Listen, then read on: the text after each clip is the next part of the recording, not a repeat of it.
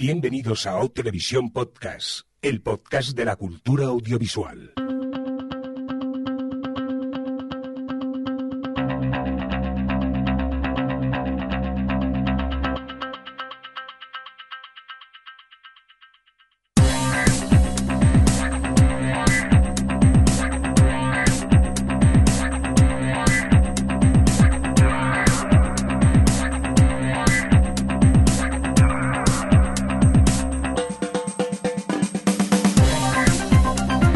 Tal? Bienvenidos bienvenidas a Televisión Podcast, el podcast de la cultura audiovisual en esta nueva edición, la correspondiente a nuestro episodio 224, dicho en términos más televisivos, la S11E02 y para ser más precisos, nuestro especial ya tradicional del Festival de Sitges de este año 2016.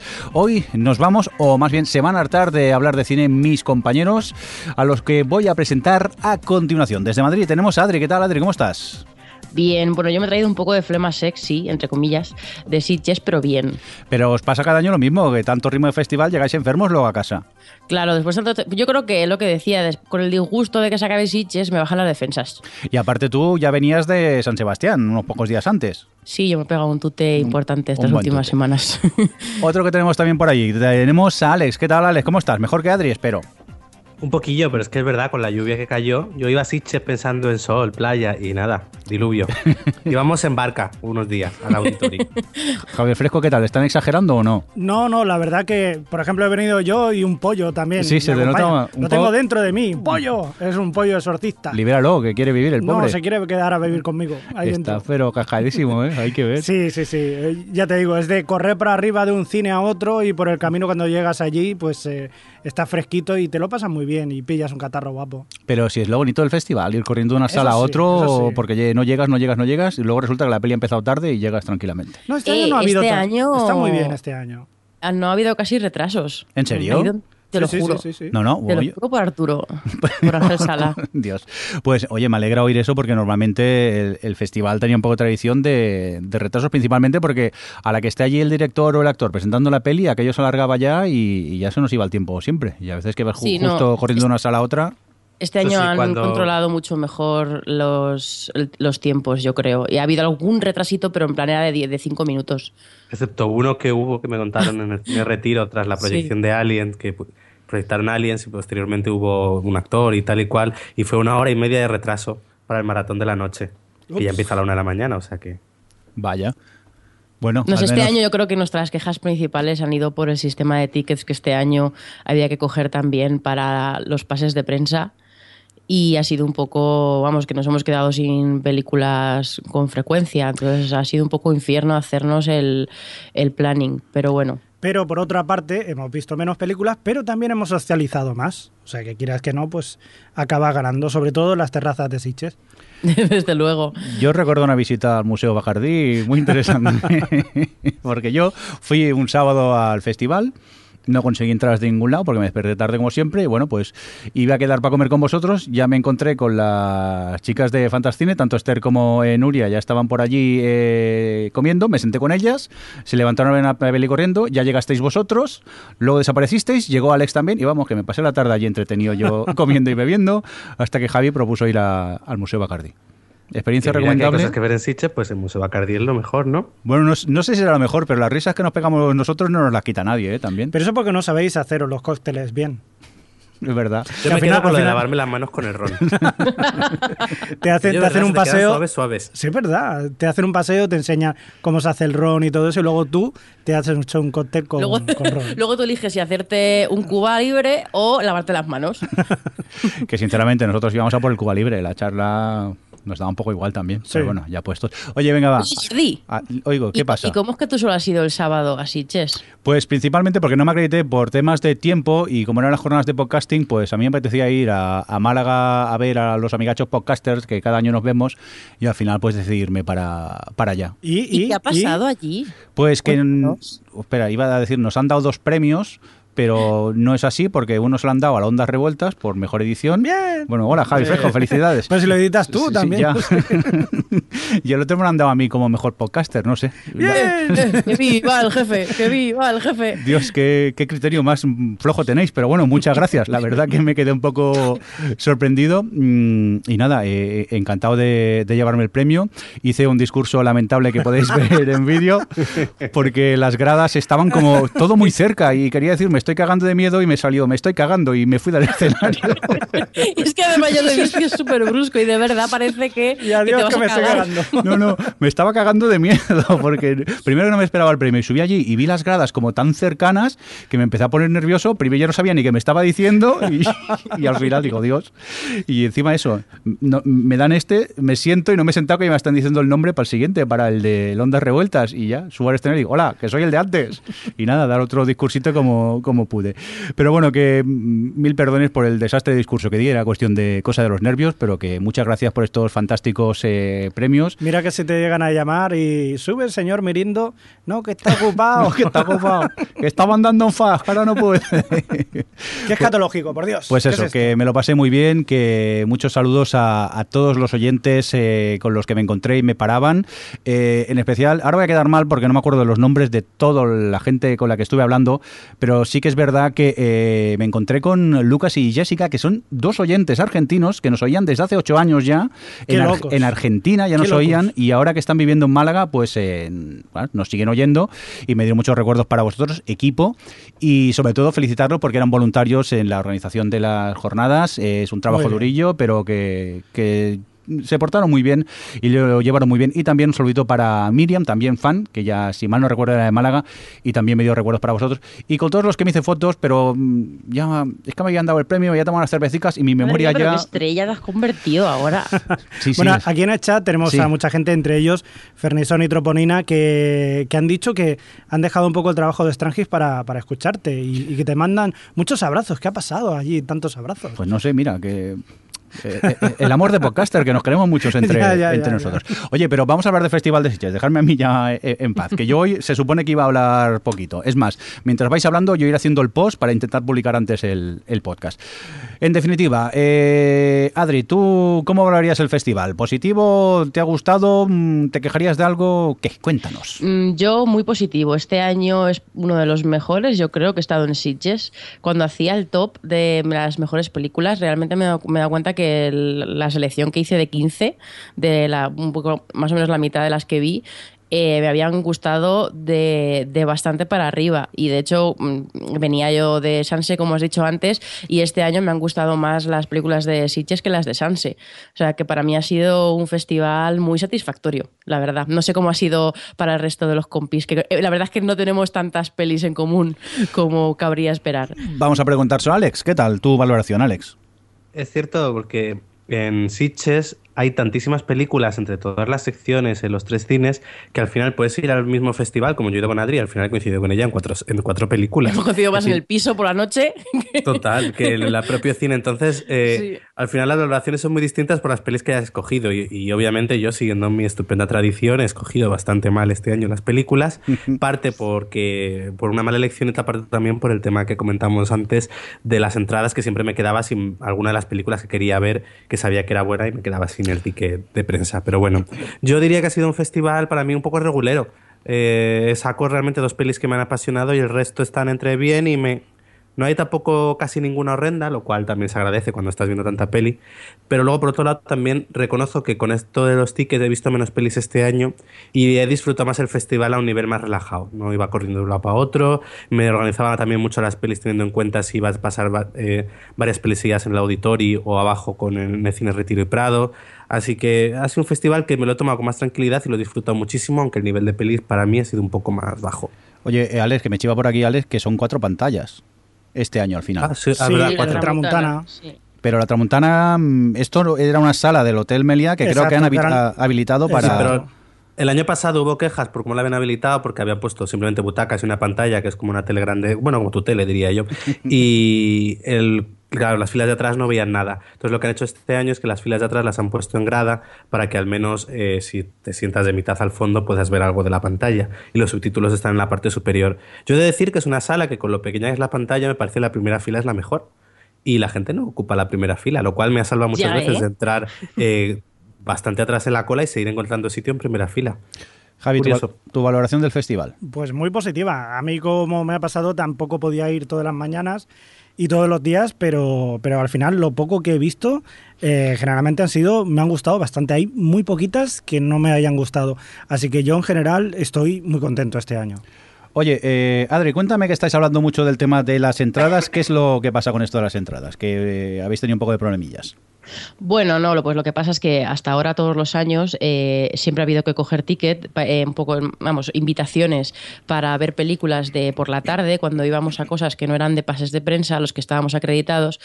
Pero a partir de este año lo que han hecho ha sido eh, hacer un cómputo total de tickets que podías coger, que en nuestro caso eran 40, y eh, teníamos que coger también para los pases de prensa, porque bueno, al final no hay que olvidar que Sitges es un festival que está orientado al público, no como San Sebastián, que está orientado a la crítica y a la prensa, y entonces su prioridad es el público y su prioridad es vender entradas, y con esto han querido probablemente eh, eh, arreglar un poco el desajuste que tendrían de las entradas que reservan para la gente de prensa y luego la gente de prensa no va a, no, cubre todas las sesiones. Entonces al final nos han hecho coger tickets para absolutamente todas. ¿Qué pasa? Que eh, otros años cuando tirábamos de tickets, si por lo que fuese, que es muy habitual que a las 7 de la mañana mm, em, eh, se ponen a la venta, bueno, a la venta, a la, opción de reserva, y a las 7.01 ya está todo lo interesante agotado, si te quedabas sin alguna película, como le, pasaba, le ha pasado a Alex varias veces, me ha pasado a mí varias veces, siempre tenías la opción de pase de prensa o podías reajustarte un poco. Pero este año, al no, al tener que tirar siempre de tickets,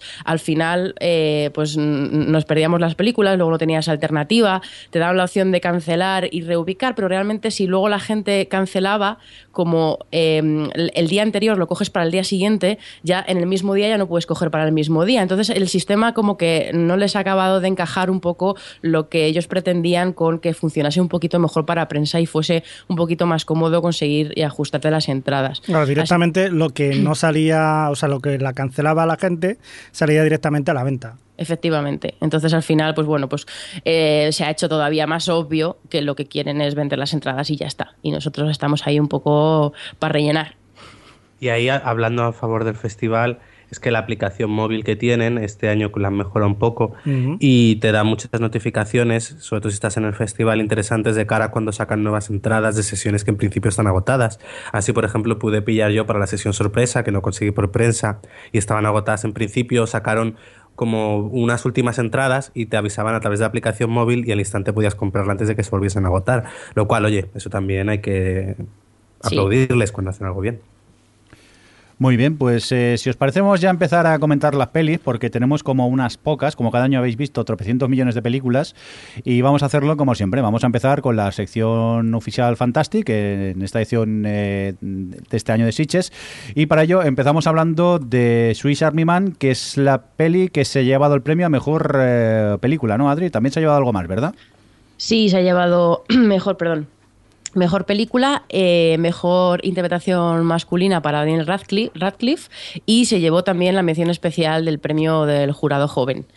Y bueno, pues es una película que en general ha gustado muchísimo, que eso que aparte de Daniel Radcliffe está protagonizada por Paul Dano y básicamente es la historia de un tipo que es un náufrago, que es Paul Dano, que está a punto de suicidarse ya como muy desesperado y de repente se encuentra a las orillas en la playa un cadáver, que es eh, el personaje de Daniel Radcliffe.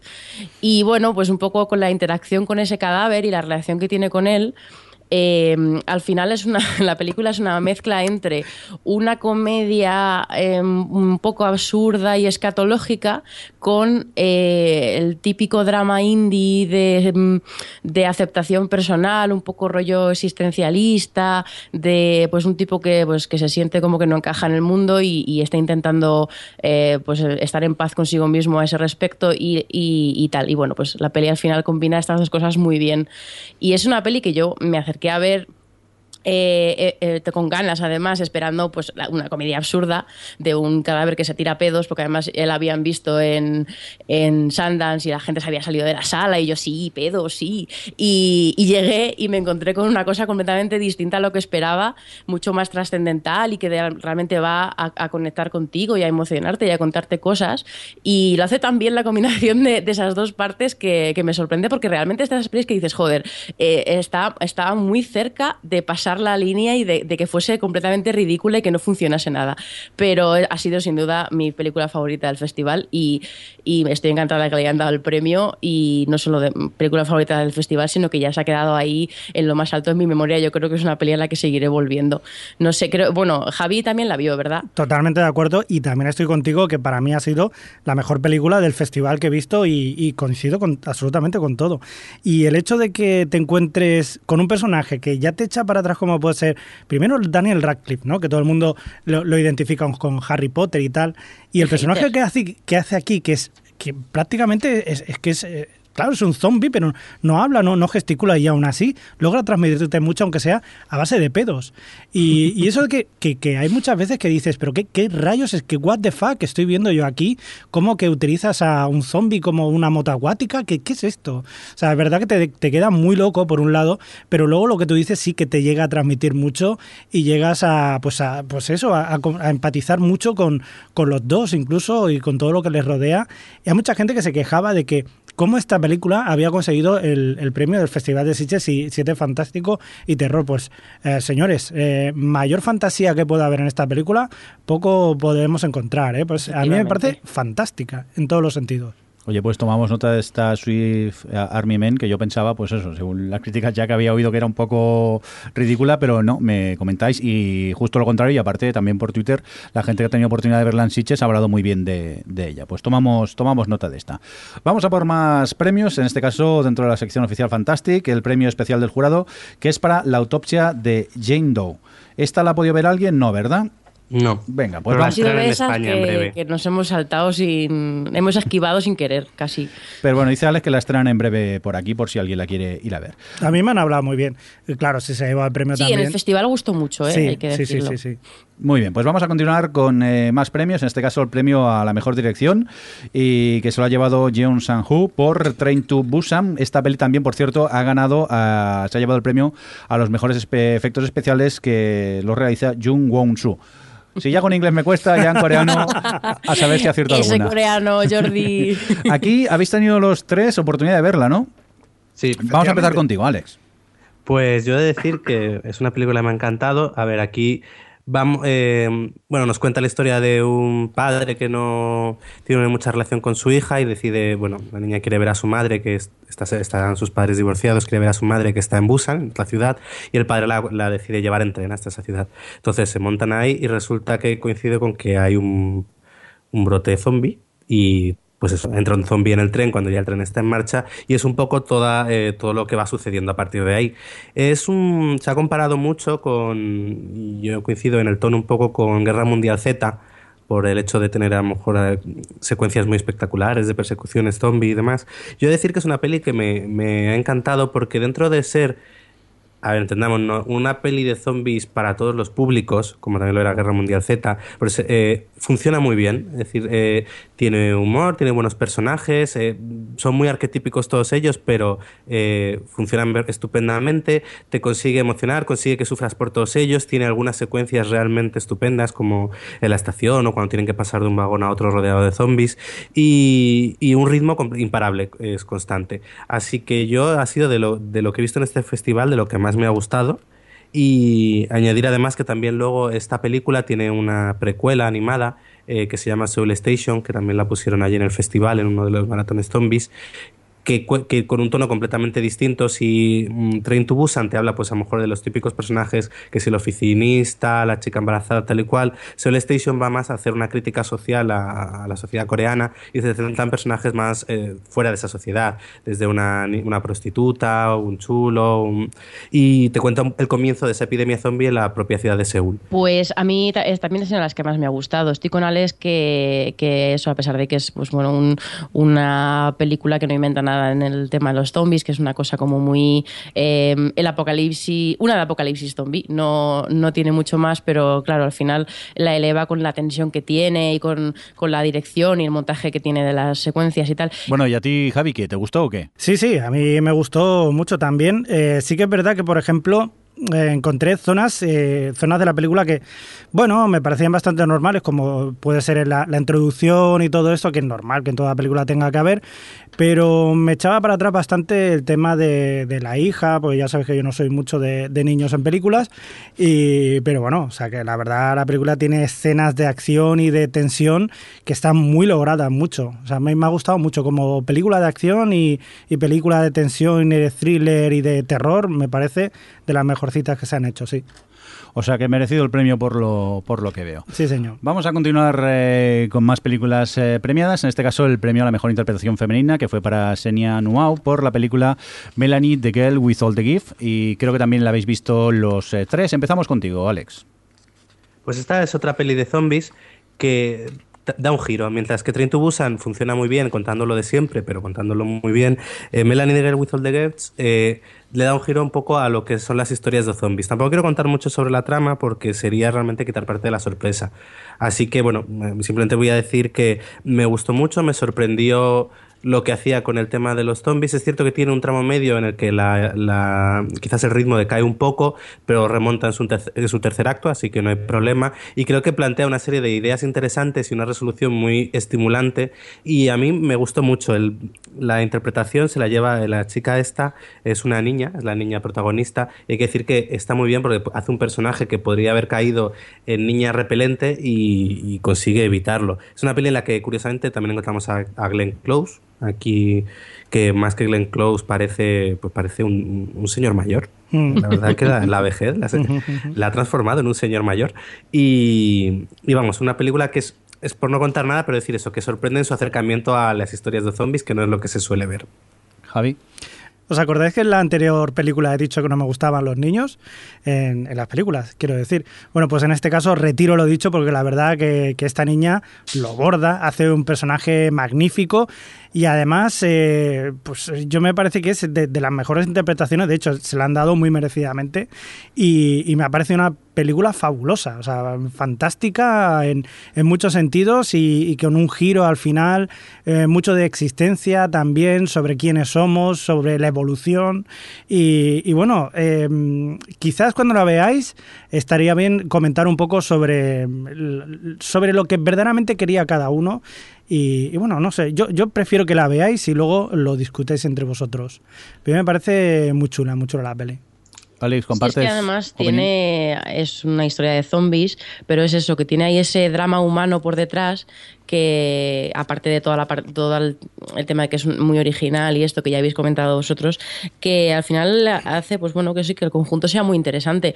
Eh, a mí sobre todo me, me sorprende que con ya todo lo que se ha hecho sobre zombies y tal me hayan presentado aquí una mitología eh, muy atractiva y que eh, va- se va desarrollando y se va haciendo más grande y, y estaba todo el tiempo sorprendiéndome. Digo, ojo, pero qué, qué, qué interesante todo esto. Además que eh, casi luego cuando acaba la película es como, por favor, quiero The Girl Without the Gifts 2 porque, porque deja todo, todo ese universo eh, con un puntillo muy interesante. Pero vamos, eh, eh, de nuevo suscribo lo que habéis dicho. Muy interesante. También una de las, de las que más me ha gustado ver este festival. Yo, antes estábamos diciendo que era una película de zombies y yo creo que en este caso, si hay que diferenciar entre zombies e infectados, eh, en este caso se puede decir bien bien que sean infectados. Sí. Porque además corren mucho. O sea que la diferencia, los zombies que no corren y los infectados corren, estos corren demasiado. O sea, los infectados son los deportistas entonces. para- Efectivamente. Bueno, bueno, y son bastante chunguillos estos, así os lo digo. Venga, vamos a continuar eh, con más eh, películas y en este caso nos vamos a por la que ganó el premio a mejor fotografía, que se lo llevó Hong Kyun Pyo con eh, la película El extraño este de Wailing, que tuvo la oportunidad de ver a Adri.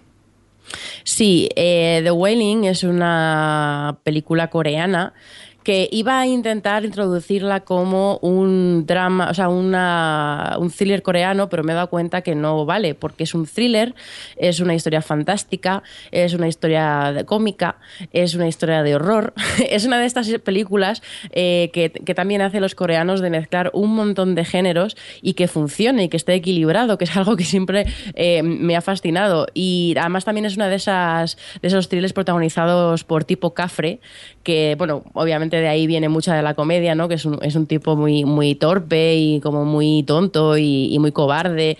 Y claro, bueno, pues el, al final la historia va de que, bueno, llega un, llega un, un tipo extraño, el que llaman el japonés, a la ciudad y empiezan a pasar cosas raras. Empieza como la gente empieza como a poseerse y a cometer crímenes horribles y tal.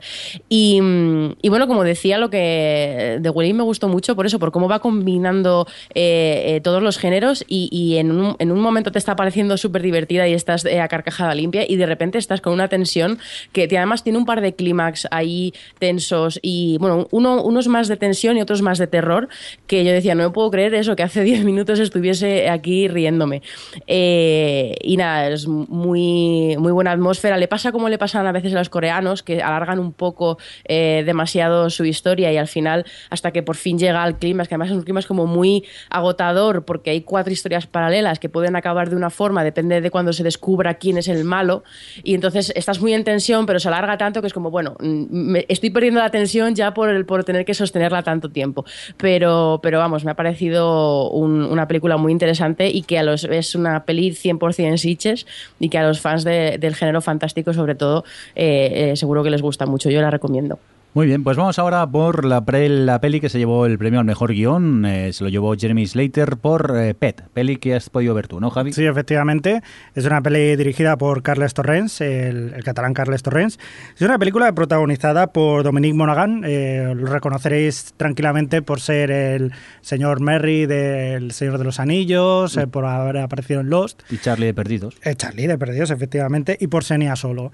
en este caso, cuenta la historia pues, de de un chico, en este caso Dominic Monaghan, que vive en o sea, trabaja en una perrera y un día se queda enamorado de una chica pues muy maja, una camarera y decide, digamos, que quedársela como bueno, como, no sé, como una mascota, por así decirlo. Y a partir de aquí, pues eh, la, historia se desenvuelve, se desarrolla de una manera bastante tortuosa. Eh, ya lo veréis, es, una historia, hay, un giro por ahí en medio. Y, bueno, la verdad que el guion está muy bien. Es la típica, la típica película retorcida de estas que gustan mucho en Sitches. y el premio está muy merecido. Eh, hay que decir también que la película, el guion estaba por ahí dando vueltas, se ve que por Hollywood durante bastante tiempo, y, un día pues Carles Torrens dijo, oye, eh, yo quiero hacer esta película, la consiguió, ha podido sacarla adelante, y, la verdad que es una película curiosa, ¿eh? cuanto menos yo creo que os sorprenderá, y por lo menos pasaréis un buen rato con ella, y con lo que pueda pasar hasta el final. Muy bien, pues eh, vamos a por el premio a este mejor cortometraje europeo y es para Down of the Deaf eh, de Ron Savage, que ha tenido la oportunidad de ver Alex. Sí, vi este corto, eh, me lo pusieron al comienzo de la maratón zombie y como tampoco sabía muy bien qué iba a ver, pensaba que era una película y como buen corto plantea una idea y dije, uy, qué interesante y se acabó. Era como, uy, qué rabia. Pues cuéntame más, cuéntame más. es que pues básicamente te habla como de un. de que comienza una especie de apocalipsis zombie, pero que la forma en, en que se, se, se, infecta la gente es a través del sonido. Entonces, claro, a los sordos no les afecta. Y eso no voy a contar mucho más porque el corto No, da para más. Pero claro, te plantea eso y dices, anda, va a estar bien la peli. Y se acaba. Era como que rabia. Sobre todo por lo que pusieron después. ¿Qué pusieron después? El ataque de los Leather Horser zombies. Dios, da un poco de miedo. es que te lo vas buscando. Venga, pues vamos a continuar con la peli que se llevó el gran premio del público. En este caso es este de Handmaiden, eh, peli de Park Chan-wook, eh, que habéis podido ver eh, los tres, así que vamos a empezar con Adri. Bueno, pues la nueva película de Park Chan-wook, como has dicho Jordi, que recordaréis por ser el director de cosas como Old Boy, o Sympathy for Lady Vengeance y por mis... Bueno, en fin. le conoce que le conoceréis a, a Park Chan-wook, espero. Eh, y bueno, pues es una nueva película. Em, en la que, a ver, es que es, es difícil. de- es- el, punto de partida es una chica que te la presentan como una carterista, una así como eh, muy pilla y tal, que a la que un tipo que quiere, mm, que quiere hacerse con la fortuna de, de una muchacha de buena familia, la alía para, para aliarse, vamos, eh, la- va por ella para aliarse juntos para conseguir esto que digo, para eh, que ella se haga su doncella, que en España se llama así la película, la doncella, eh, y se la camele para que ayude a que se enamore de él y entonces él, se pueda escapar con ella y quedarse con su dinero, ¿no? Y bueno, pues a partir de ahí, ese es el punto de partida de, la historia, pero eh, es una historia que da muchos giros, que tiene tres capítulos que van cambiando los puntos de vista y que te sorprende todo el tiempo, que hay una historia de amor que es, la que no te esperas, eh, es una película que tiene comedia, que tiene, que tiene traiciones, que tiene tensión, que tiene además un discurso como muy feminista, eh, bueno, tiene muy, muy feminista y, y muy que vaya de huello con, con cierto, eh, eh, ¿cómo decirlo?, cierto gusto perturbado que tienen los japoneses por determinado porno y determinado, eh, bueno, es esta cosa de la sumisión de las mujeres en el sexo. Y, en fin, a mí es una de las que más me gustó, probablemente la que más me gustó junto a Soy Sam Mi Man, porque es una película que te tiene interesado de principio a fin, es muy larga, pero estás muy, muy entregado a la historia de las dos chicas protagonistas, sobre todo, y, y que eso, que como está jugando contigo todo el tiempo, además es una película que mete mucha comedia y, que además tiene todo este aura de tradicional, porque es una chica coreana que trabaja para un hombre que está obsesionado con lo japonés, entonces tiene ahí como mucho ambiente japonés, y en fin, es, tiene una, es todo un, una, un convenio, un compendio de elementos muy, muy atractivo y que te, como que te engancha desde el primer momento y es eh, de estas películas que es difícil no, que no te encante, en plan, madre mía, es que he estado súper entregado a esta película, eh, bien dirigida, la música, la atmósfera, es que todo, es un conjunto, es, es una gran película. Y supongo que el resto de los compis estarán conmigo. Javi, ¿es así? Pues sí, yo de hecho creía que iba a ser la película que iba a ganar el, Festival de Sitges, estaba convencido, junto con The Neon Demon, y al final no ha sido así, pero yo creo que por muy poco, porque este año precisamente lo que hablábamos hay, hay mucho nivel, y, bueno, la verdad lo, que dice Adri, suscribo todo lo que ha dicho, y, me fascinaba mucho lo que es el mundo el, mundo este tan retorcido, tan Lovecraftiano, por así decirlo, en el, en el sentido más japonés eh, retorcido de, absolutamente esa perversión sexual, con esa fantasía que todo el mundo anhela. O sea, me parece que hay gente que puede decir, bueno, es que esto no es más bien fantástico, sí, igual que Swiss Army Men, eh, es, es, una película que habla de la fantasía, de la fantasía en el sentido, eh, en el peor sentido de la palabra. O sea, me parece muy bien y juega mucho con, con el espectador, juega mucho con, con esos giros de guion, esos, esa historia. O sea, como dice Adri, yo creo que es una película completa.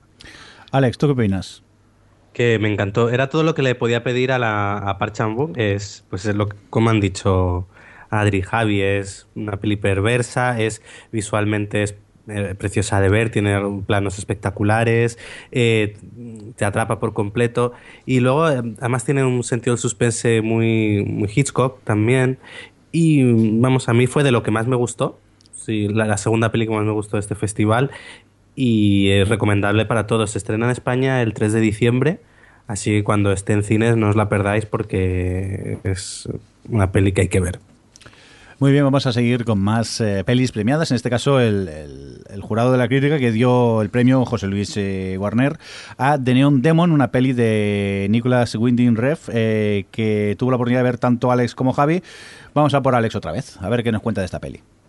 A ver, Uy, yo aquí no estoy muy de acuerdo con el premio. Aquí creo que Javi y yo vamos a discrepar bastante. Sí, es, es que... Nicholas Winding Refn eh, ya se le criticó mucho en su anterior película, eh, Only God Forgives, que también pudimos ver en Sitches, porque se decía que era todo pura estética y estaba vacía. Ahí en ese momento yo no coincidía con esas críticas, me gustó mucho esa película, creo que contaba algo, era poco lo que contaba, pero algo contaba y bueno, y era, luego estaba envuelto en pues como en luces de neón, como quien dice, era preciosa de ver, pero además, bueno, un poco desagradable a ratos, pero había algo detrás, una historia, pequeña, pero había.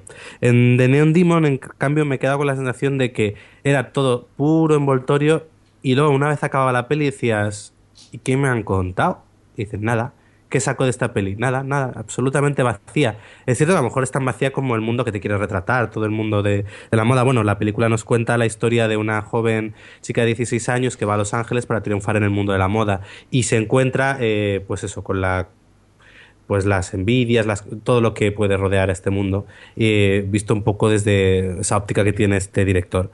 Eh, pero es eso, cuando acaba la peli tú dices, bueno, todo esto que he visto, eh, realmente para qué. Y yo, mira que iba predispuesta a que me gustase y que sabía que, a ver, que, que, iba más que discurso iba a ser puramente visual, pero no, me quedé con la sensación de que era demasiado vacía, incluso para lo que se puede pedir de este director. Javi, en cambio, no le debió parecer eso. Sí, la verdad que pasa mucho con, con, este director y con sus películas. O las quieren mucho o las odias mucho. Y cuando salí de ver la película, eh, le pasaba a todo el mundo igual. Eh, había gente que decía, menuda mierda, y la gente que le había gustado era cinco estrellas. No había término medio. Yo soy de los de cinco estrellas. Yo lo siento, soy así en este sentido y, a mí me ha fascinado muchísimo. A mí es que particularmente me encanta mucho eh, Winding Refn, el señor este, quizás porque la forma que tiene de contar, que no acaba, acaba siendo exactamente quizás lo mismo que, hemos estado viendo siempre. En este caso cuenta pues como si fuera una tragedia griega de toda la vida, pero contado con mínimo de palabras, mínimo de expresión y contándolo todo, envolviéndolo en luces bonitas y en planos espectaculares. Es una de esas películas que para verla en cine te quedas fascinado. Sí que es verdad que quizás parece que sea un poco vacía, pero yo creo que en el fondo el, mensaje que da la película o la historia o que lo que cada uno puede interpretar, pues eh, yo creo que está muy bien. O sea, es una reflexión sobre la, juventud cuando llega, todo, el mundo sabe que, que al final acaba siendo eh, lo que te lo que acaba digamos predominando no y todo lo, que parecía hasta ese momento pues eh, lo predominante pues acaba siendo viejo y obsoleto. Eh, eso o sea es prácticamente es eso y es eso y todo demás a mí me, fascina mucho la, la escena en la que la protagonista se da cuenta de que no es una joven inocente, sino que se da cuenta de que ya es algo mucho más. O sea que ella tiene ese poder, ese, ese demonio del neón que la, que la fascina, todo lleno de simbología que tiene la película y, se da cuenta de que es algo más, de que ha superado al resto. Esto, eh, que se repite durante toda la, literatura y todo, se vuelve otra vez a ver aquí. Comprendo perfectamente a la gente que crea que y que diga que, que Nicola Winding Refn es bastante narcisista o nanista, como lo quiera llamar, sobre todo porque en los créditos iniciales ya se ve eh, En toda, durante todo el, metraje de los open, opening titles y eso es, eh, eso es bastante narcisista, eso sí hay que reconocerlo, pero bueno, luego la película sí que desde luego no hace falta que ponga su título, que tiene su sello personal garantizado. Oye, me alegro que haya una peli que haya gustado a unos y a otros no, porque tenía la sensación que todos os habían gustado de momento. No, pero esto es habitual, el resto yo creo que coincidimos bastante, ya verás. Muy bien, venga, vamos a por más pelis, en este caso nos vamos a por la ganadora del premio Citizen Kane a la mejor dirección Nobel, que también se ha llevado el premio del jurado joven y el Méliès d'Argent a mejor película europea. Es eh, la peli Grave Crudo de Julia Ducournau. ¿Esto cómo se pronunciaría, Javi, en francés? ¿Ducournau? Eh, Ducournau. Ducournau. Ducournau. Ahí estamos, cada día equivocándose en más idiomas todavía. Venga, eh, Adri, cuéntanos qué te pareció esta peli.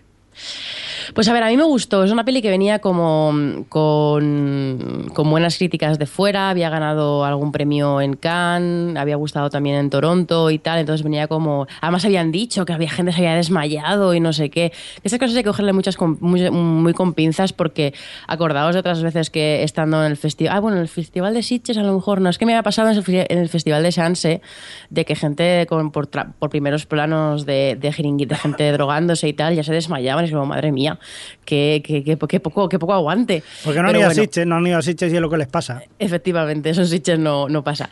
Y, tal, entonces, bueno, pues había como mucha expectación. Y luego la peli ha decepcionado a, los que esperaban, supongo que otro tipo de historia, pero a mí me ha gustado bastante.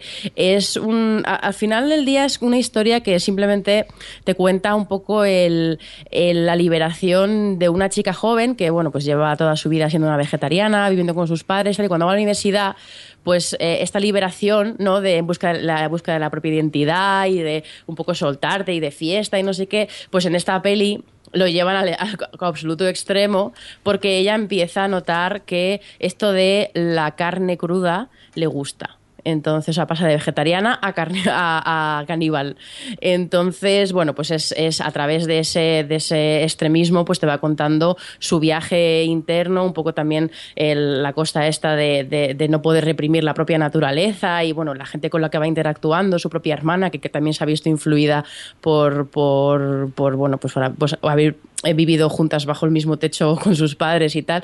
Y, y a mí, no sé, me ha, me ha- parecido interesante eh, cómo utiliza todo esto como metáfora y cómo, bueno, pues al final es, una, es bastante excesiva. Y eh, además ella entra en la, en, la, mm, en la facultad de veterinaria, entonces hay constantemente como una, como un- una analogía con los animales muertos, con además es como ritos de iniciación con, con los compañeros de clase que hacen eh, como un, sí, durante todo el curso están como haciendo eh, perrerías a, los de primer año y les hacen pues todos estos ritos, en fin, es todo un poco como esta cosa de, de de la identidad eh, dentro de todo ese mare magnum. Y a mí me ha parecido eh, un relato bastante interesante.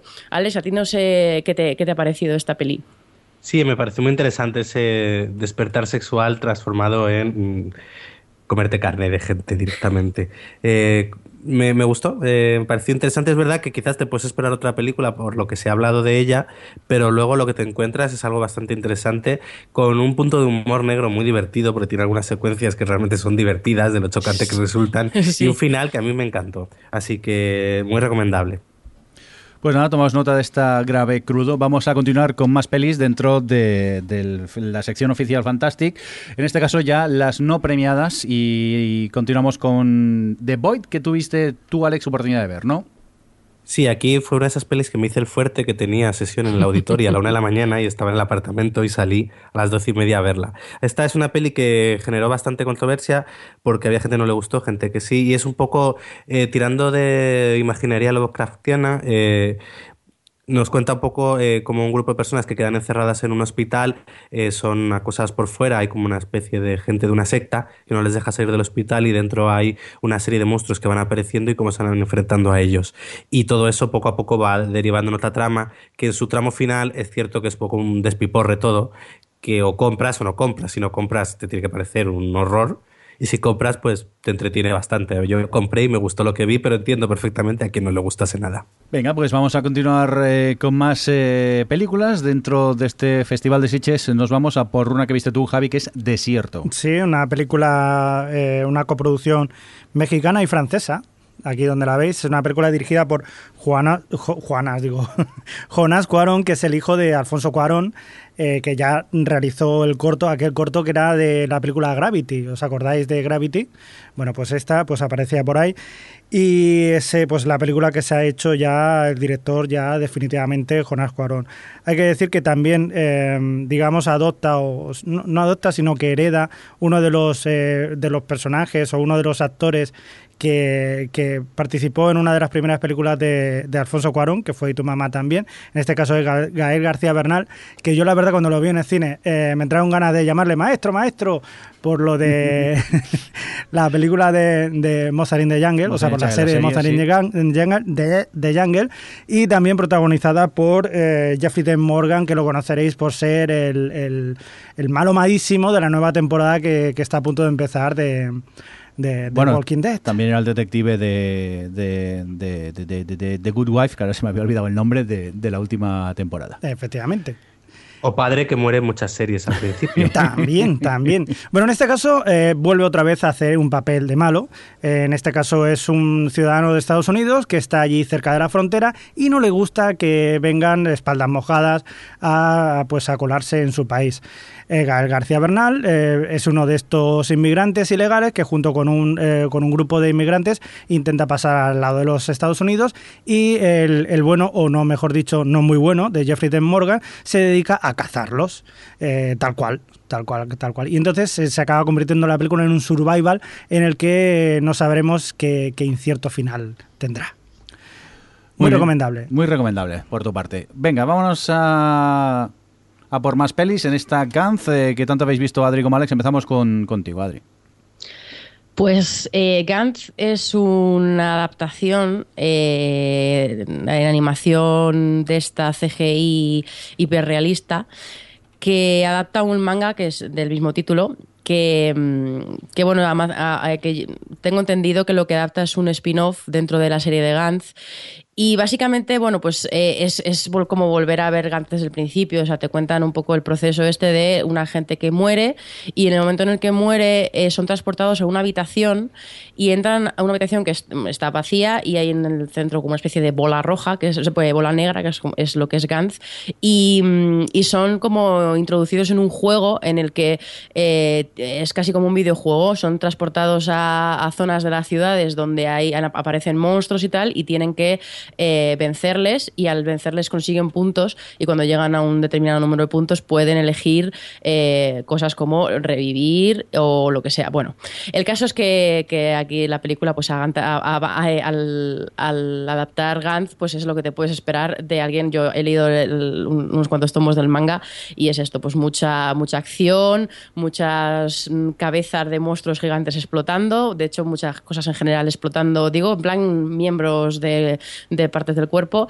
Em, y yo es que no, eh, ya con, con esta película confirmo que a mí lo de la animación esta de CGI, de ordenador súper realista y tal, no, no va conmigo, porque eh, quizá porque no he pillado eh, buena animación en este estilo, me parece tan poco expresiva que, que no conecto nada. Y bueno, al final vas a ver Gantz y vas a ver eh, secuencias de acción y tal, y como eso pues es entretenida.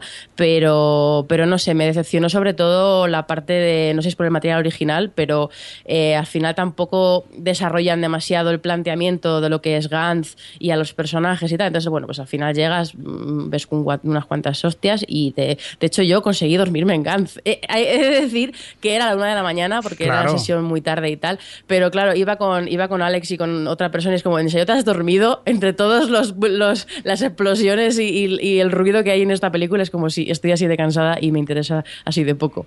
Pero creo que a Alex sí que le gustó, ¿no? Sí, bueno, a ver, mm, pareció entretenida, tampoco tenía mucho más. eh, al final es pura acción.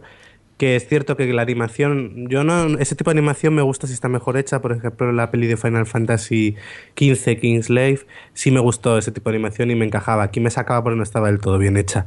Pero por lo demás, lo que dices, eh, pura acción y, poco más. Seguimos comentando pelis que hemos tenido, bueno, han tenido oportunidad de ver mis compañeros durante estos días en el Festival de Sitges. Y dentro de la sección de Oficial Fantastic nos vamos ahora por este Hell or High Water que ha visto Adri. Pues sí, Hello High Water, que es la nueva película de David Mackenzie, que es un director que a mí me gusta mucho, que sus dos, sus dos últimas películas han sido Startup y Perfect Sense. Eh, y ya en Startup se veía que al final era una película carce- carcelera, pero la sensibilidad que tiene este señor dirigiendo eh, y, y- y dirigiendo a los personajes y construyéndolos y tal, se ve también en, en esta de, de Hello High Water, que por cierto en España la van a llamar Comanchería. No es que ninguno de los dos títulos le haga ningún favor a la película, pero bueno.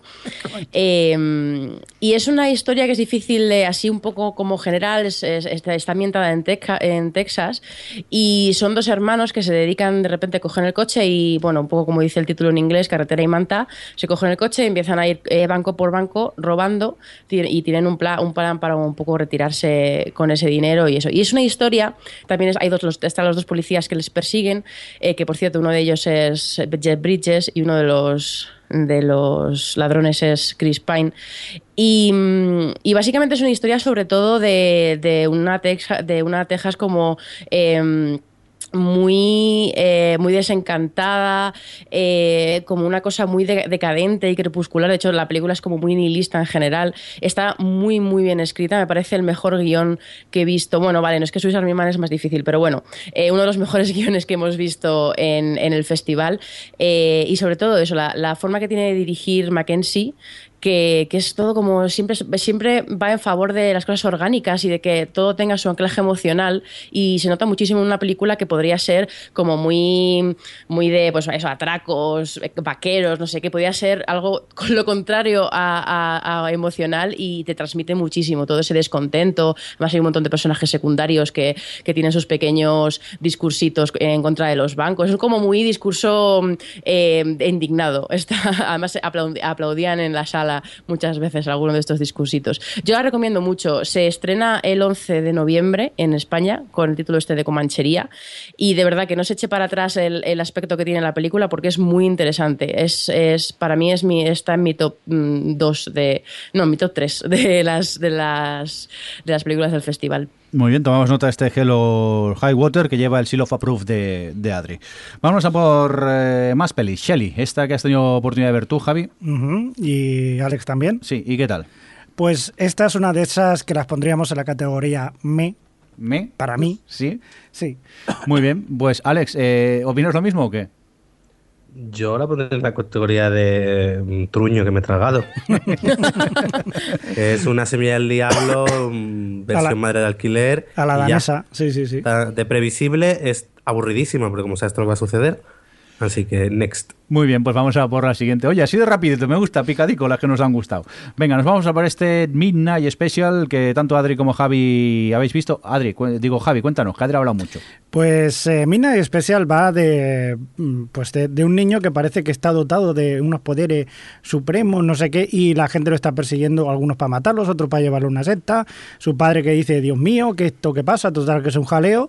Y, y no sabe lo que pasa hasta el final. Y al final, pues flipas también bastante. Así que, pero está bien, o sea, es bastante chula. La, la- la película es muy entretenida. ¿Qué te parece a ti, Adri?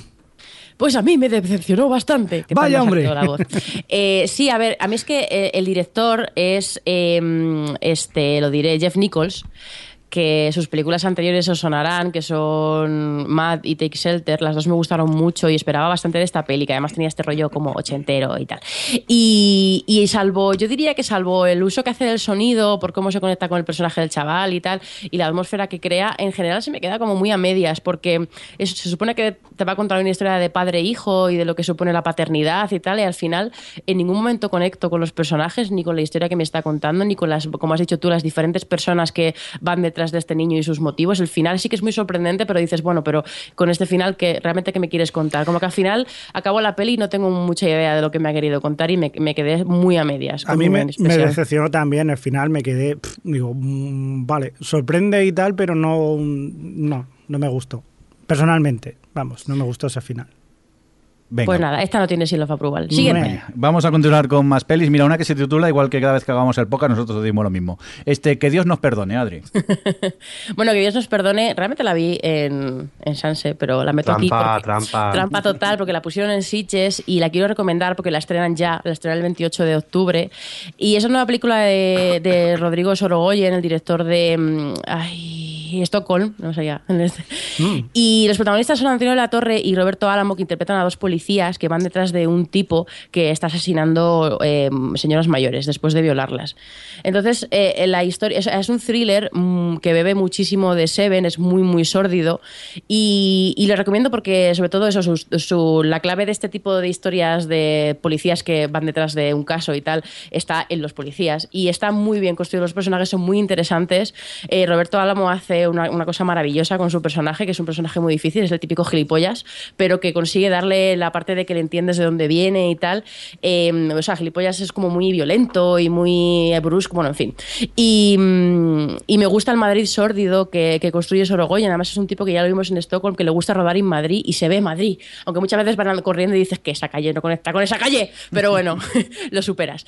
Eh, y yo lo recomiendo mucho, de verdad. Es uno de, o sea, cuando se hacen thrillers que, que aunque beban de cosas yankees y tal, se sienten como, como que tiene mm, algo muy nuestro y es un, y es un buen, buen thriller, aunque tiene algunos truquillos ahí de guion que dices, "Mm, venga, voy a dejarte pasar esto porque, porque sí, porque me está gustando la peli. Pero eh, yo la recomiendo. Como se estrena ahora, pues eso.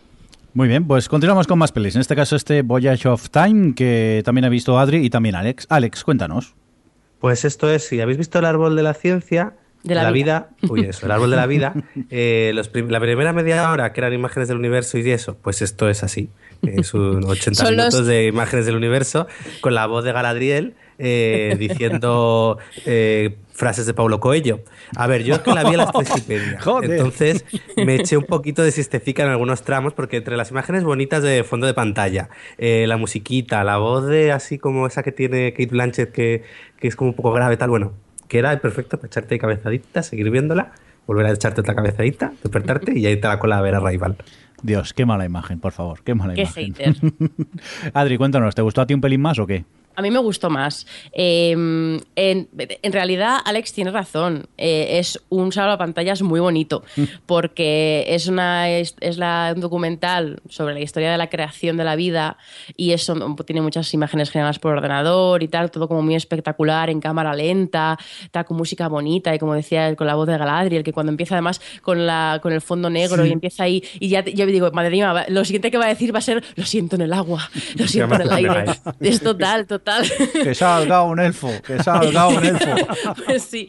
Y, y entonces combina un poco estas imágenes sobre la creación de la vida, desde el Big Bang hasta, pues hasta ya los cromañones y tal, eh, con imágenes de mm, así en cuatro tercios, como muy, muy raw, muy así en la calle, de indios, o sea, de como de, de zonas así más pobres. Y bueno, eh, a ver, a mí me, parece, me ha parecido bonita, de muy bonita de ver, me gusta sobre todo la parte de recreación de- del origen de la vida y tal, pero es, es bastante intrascendente en realidad, porque no te cuenta nada nuevo y más allá de que sea bonita, lo que dice Al es la voz, tiene algunos momentos así, algunas frases que sí que son interesantes, pero en general tampoco te aporta mucha reflexión. Entonces, bueno, pues al final se ve que este señor Malik quería, tenía ahí los, las, las secuencias desechadas de los primeros 40 minutos del árbol de la vida y, y dijo, ay, qué bonito es esto, me encantaría hacer una película para mí. Y, ha hecho una cosa bonita de ver y ya está.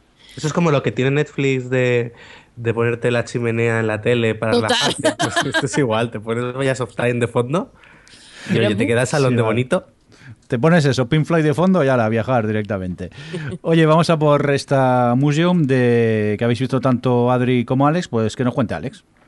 Pues mira, si Adri decía de influencias de Seven en que Dios nos perdone, pero bien, aquí podemos hablar de influencias de Seven que, pero mal. Basada en un manga, nos cuenta un poco cómo siguen a un asesino, a un asesino en serie que va dejando víctimas con mensajes y con y bueno, y es un poco eh, todos los clichés que hemos podido ver en este tipo, en este tipo de cine, pero encima puesto sin ninguna personalidad, eh, que se hace pesada, el tramo medio es insufrible.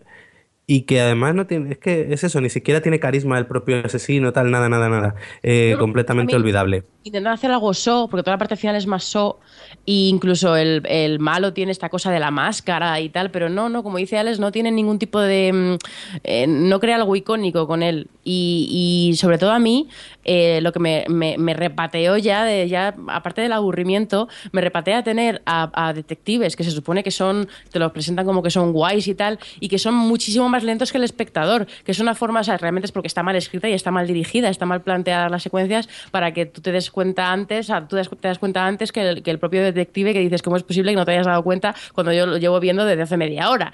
Eh, entonces estas cosas me, me fastidian muchísimo y, y me da mucha rabia porque el director es Casey Otomo, que es el que... mm, el que dirigió las tres películas de, de la adaptación de Kenshin, que me encantaron todas, me parecía muy difícil de adaptar y lo hace genial. Y aquí, bueno, sí que es cierto que la atmósfera no está mal conseguida, pero vamos, que es- yo creo que es lo único que se salva. Mm, Así que bueno, esta no la recomendamos, ¿no, Alex? No, para nada. Muy bien. Venga, vamos a por eh, la siguiente, está Monench, que ya ha tenido la oportunidad de ver eh, Javi. Pues sí, esta es una película, una de las que más me ha sorprendido en el festival. No me esperaba nada de ellas. Son de aquellas que dicen, "Pff, bueno, pues voy a esta de relleno y tal. Aquí que se está calentico, ¿no? Que parece que vaya a ser un tostonazo y no, me sorprendió mucho esta coproducción franco-belga dirigida por Harry Cleven y, y me pareció fantástica incluso en la forma de, de expresarlo todo. En este caso cuenta cómo la, la- la mujer de un mago desaparece el mago y ella se vuelve loca y se queda internada en un, en un manicomio y eh, resulta que estaba embarazada y acaba teniendo un niño que es invisible. A él se le pone de nombre Ange. ¿Qué pasa? Eh, ángel, ¿no? Ange, el, el ángel. El niño, pues claro, está allí, nadie lo ve y se aburre, sale un día y resulta que delante, eh, la casa de delante tiene una niña que, que es ciega. Y entonces pues se hace muy amigo de ella y tal, hasta que la chica crece y le dice, oye, me voy a operar, me voy a operar la vista y así te podré ver. Mal, no, no vas a ver una mierda. Pero bueno, acaba siendo una película, yo os digo, fantástica. Mucho, o sea, tiene una, eh, digamos, es fantasía. Es una película muy bella. es verdad que, que me quito el pollo. Muere, muere. Bueno, ya creo, ¿estás vivo, Javi? Estoy vivo, estoy Vale, vivo. vale. Y el pollo también sigue Estás aquí vivo infectado. conmigo. Estoy infectado. Lo que decía, eh, acabo de romper todo, todo el romanticismo de la película, pero sí es una película muy romántica. Oye, pero el argumento me ha llamado mucho la atención. Sí, a sí, sí, no, la verdad, y parece que va a ser algo muy fantástico, muy, pero la, la verdad acaba siendo como una reflexión sobre, es- verdaderamente es una película muy romántica, hay, hay escenas en, en las que verdaderamente es, es, es erótica y, y son preciosas, son escenas preciosas en, eh, y yo me he quedado verdaderamente embelesado con, eh, con la película y me ha gustado mucho. Fíjate tú, y entraste en la sala porque se estaba calentito. Sí, sí, sí, sí. Pues eso, una reflexión sobre el amor. ¿El amor es ciego? No lo sé, amigos. Eh, Ángel, Ans sí que lo es. Muy bien, le vamos Digo, a llamar Ans, Ans no, eh, él es invisible. a este podcast el podcast de las toses porque estáis todo falarrastre. Venga, vamos a por más pelis. En este caso, Alex ha tenido oportunidad de ver esta peli llamada Tenemos, eh, titulada Tenemos la carne. Pues a ver, esta peli, eh, en primer lugar, no dejaban pasar a nadie menor de 18 años a la, a la proyección. Eh, y es inclasificable. Cuando luego, después de verla, hablaba con Adri y me decía, bueno, pero ¿qué te- qué- ¿de qué va? Era como, pues no sé. Es una de estas películas, eh, puede decirse que empieza con... es que tampoco sabría decir. Bueno, empieza con dos hermanos que entran en un sitio que está como medio derruido, donde vive un tipo y el tipo ese como que les induce a cometer incesto. Podría decirse que ese es el punto de partida, más o menos. Pero es una peli muy alucinada, tiene sexo, eh, sexo explícito, es la razón por la que no podían entrar menores de edad a la sala. Eh, es cierto que, a ver, ya a estas alturas, cuando has visto pelis como Nymphomania de Lars von Trier, o ya no ver sexo, pues tampoco, ya no escandaliza. Eh, a mí me parece que es una de estas películas que la fuerza de las imágenes y lo que implica la experiencia de verla, por lo desconcertante, por eh, lo potente de alguna de las cosas que plantea, hace que merezca la pena que luego quizás todo sea un poco eh, vacío. Pero en sí, la experiencia de verla, de decir qué narices es esto, por qué me he metido aquí y por qué estoy viendo esto, también hacen que merezca la pena ir a Sitges para encontrarte con pelis como estas. Hay que decir que desde el minuto 15 eh, había un goteo constante de gente saliéndose. Así que es una peli que ha generado mucha controversia, mucha gente no le gustó nada. Yo creo que más que gustarme me pareció, me gustó el hecho de haberla visto en, en Sitges.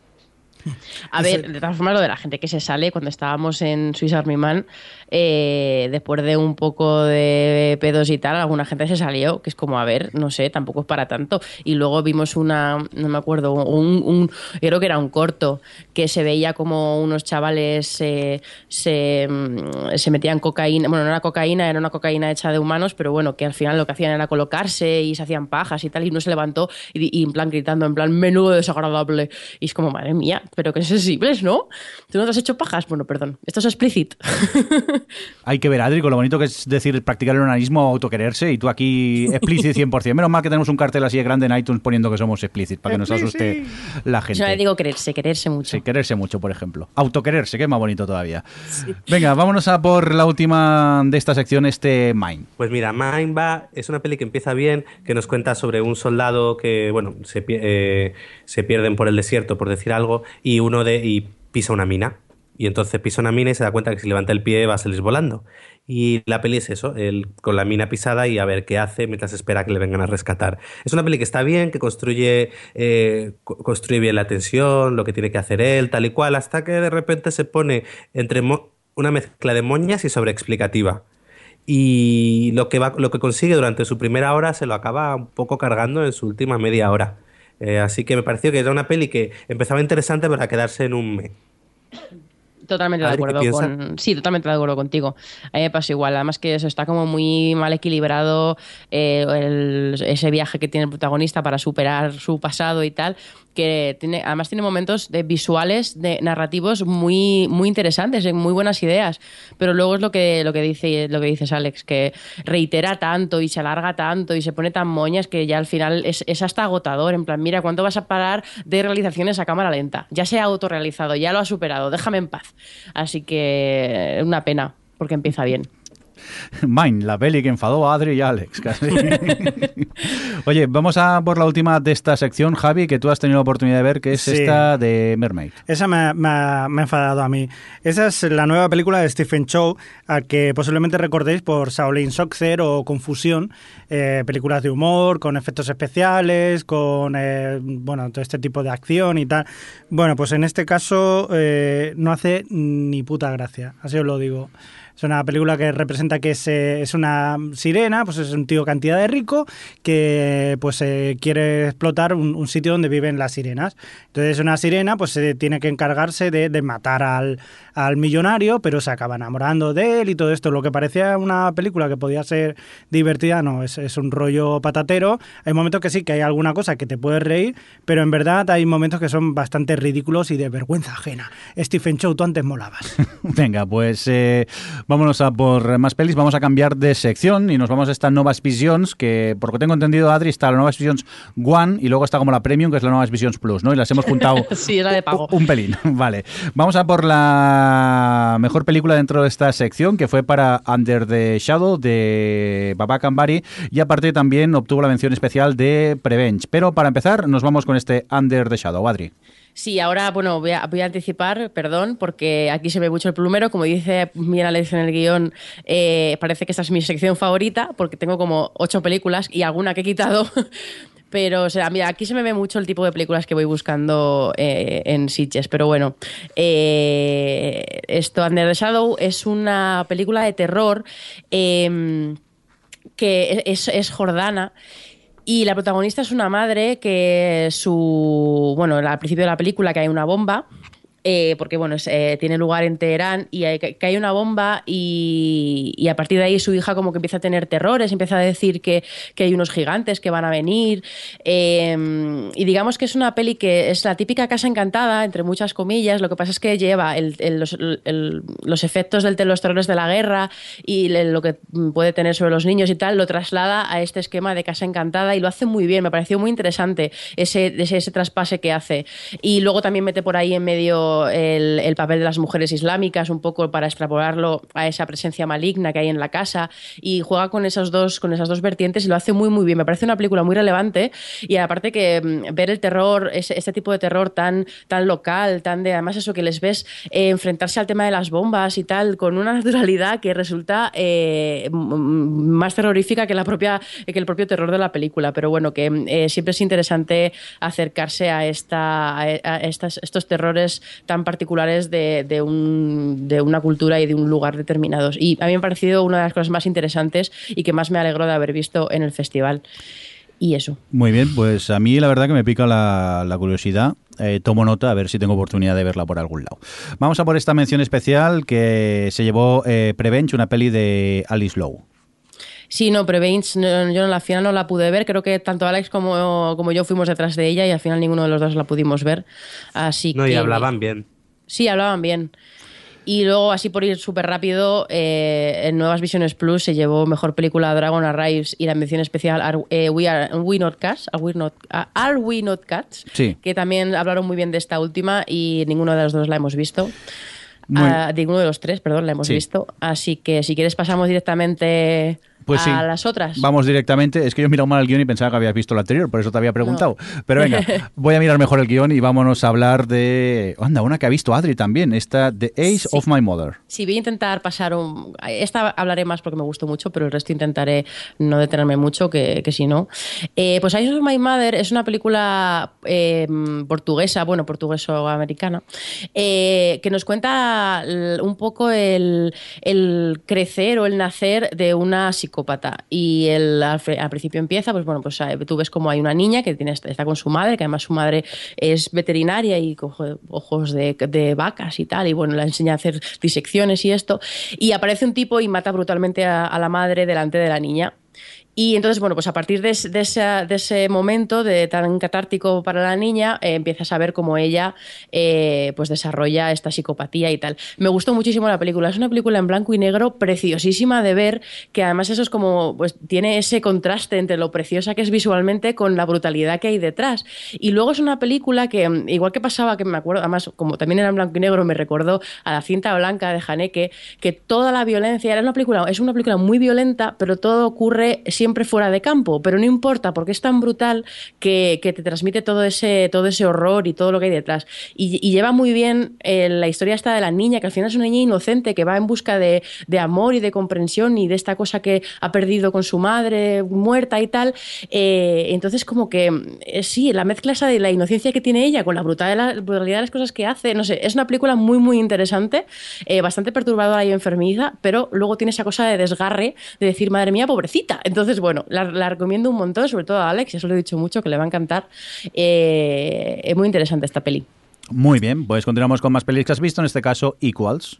Bueno, pues Equals es una que tenía bastante curiosidad, eh, que es una cosa así de ciencia ficción futurista, se supone que es una utopía, aunque yo la consideraría más di- distopía, en la que todo así como muy blanco, muy, muy de lejía, eh, anuncio de lejía.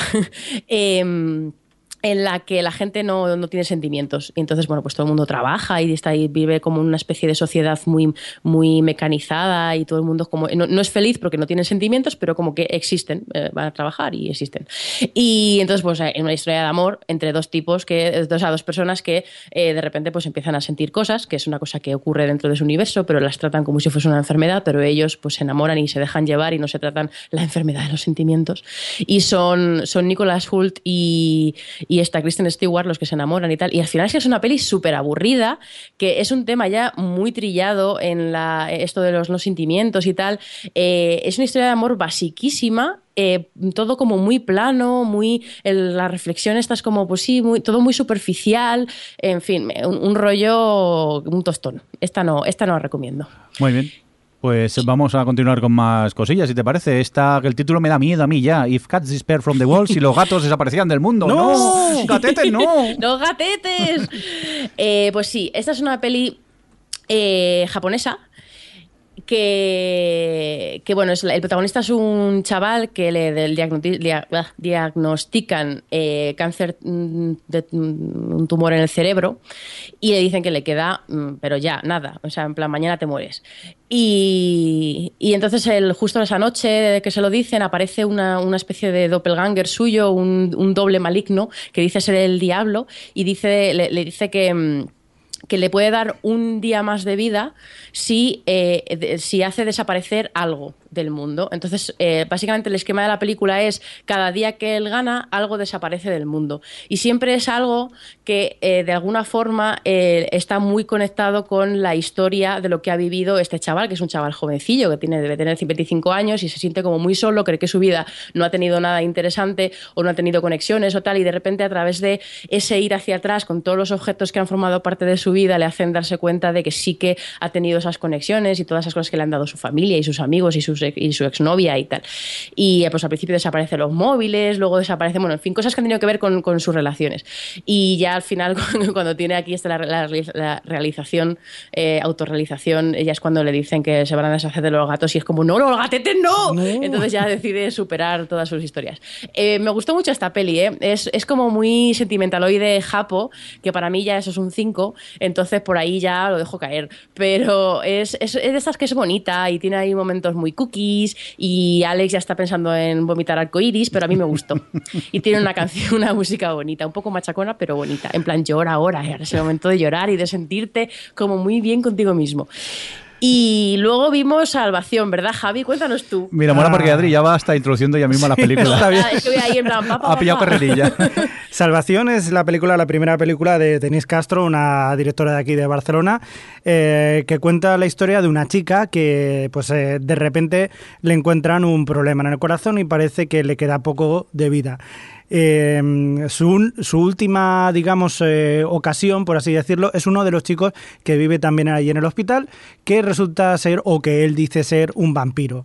Entonces le dice, si, si te vienes conmigo, si te muerdo, eh, tendrás vida eterna. La cosa será si se irá con este chico no se irá. Y, y bueno, pues ahí está la cosa. ¿Qué te pareció a ti, Adri, antes de yo decir mi, mi esto? Pues mira, tenía que haberte hecho caso, porque ya me habías avisado que era un rollete y efectivamente me pareció bastante rollete. Eh, eh, realmente la, idea de, porque ya decía la directora en la presentación que se había basado en su propia vida, que la operaron a vida y muerte del corazón cuando era pequeña y ella deseaba ser vampiro para poder ser eh, eso, inmortal y tal. Y la idea me parecía, me parecía interesante lo de enfrentarse a este tema del miedo a la muerte a través de, este, de esta cosa fantástica, sobrenatural. Pero está todo tan alargado, los personajes están tan poco desarrollados, es todo tan lánguido y tan, ay, qué intensos sois todos, todo así un drama adolescente de estos eh, crepuscular y, y, me pareció que como corto podía haber funcionado, tal y cual estaba desarrollada como corto, como corto podía haber funcionado Sí. bien, pero así se me hizo tediosísima. Sí, eh, me pasa igual que a ti. O sea, yo creo que como corto hubiera sido un buen cortometraje. Lo que pasa es que como largo es demasiado largo. Hay momentos en el que estaba viendo la película y no sabía, digo, yo creo que se ha parado la, la- la película. Y luego veía que no, se movía la cortina. caché. Sí, se movía una cortina, digo, hostia, no, sigue la película adelante. Pero, pero bueno, o sea, que es una película que puede tener su público, pero no soy yo. Venga, pues vamos a continuar con más pelis, a ver si esta de la región salvaje le gustó más a Adri. Pues sí, me gustó, aunque me pasa un poco, no creo que sea tan exagerado como el Tenemos la carne de Alex, eh, que es de esas pelis que dices, la tengo que rumiar todavía, yo creo, pero me gustó verla, por lo menos. Es eh, una peli de Amat Escalante y es- empieza con una chica que está ahí en una cabaña y de repente ves ahí que está como gimiendo de placer y tal, y de repente ves a un, tentáculo saliendo de sus zonas bajas y dices, espera, ¿qué está pasando?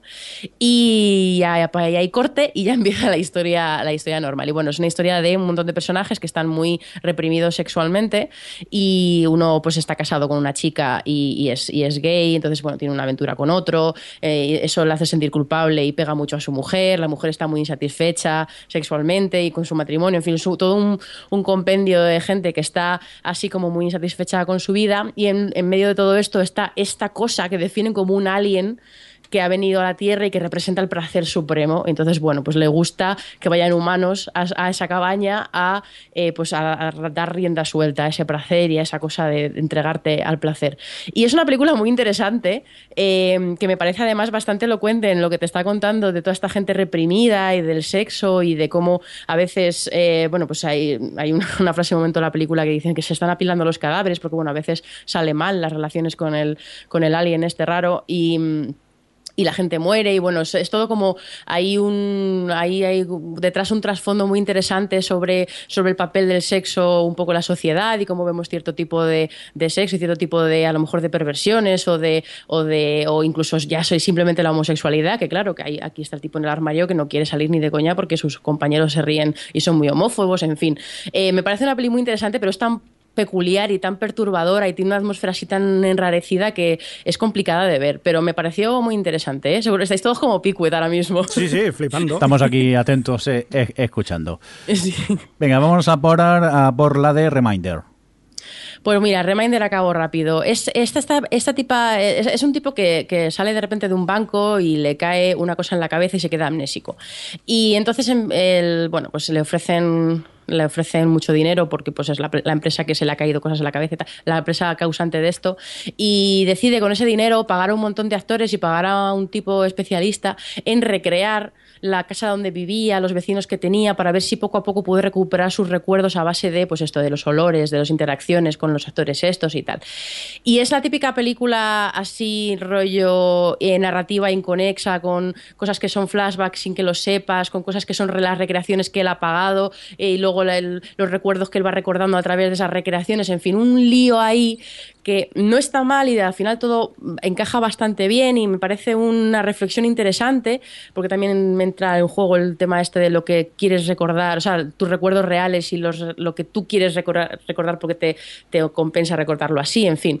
Eh, pero es tan, tan, tan, tan fragmentada que nunca entré en la historia. Entonces no, no estaba, pues eso, la estaba viendo como tan desde fuera que al final acabo es como, bueno, pues como ejercicio no me parece, me parece una buena idea y tiene cosas bien ejecutadas y tal, pero me dejó bastante indiferente, la verdad. Esperaba más de, de la planteamiento. Muy bien, pues vamos a ver si Alex todavía está despierto y nos habla también de este Tower que tuviste la oportunidad de ver tú, Adri, pero también Alex. Pues Tower es un documental que nos habla sobre la primera matanza en un centro de educación en Estados Unidos. Es en. Ahí, ¿cuál era? La Universidad de. era de Austin, ¿no?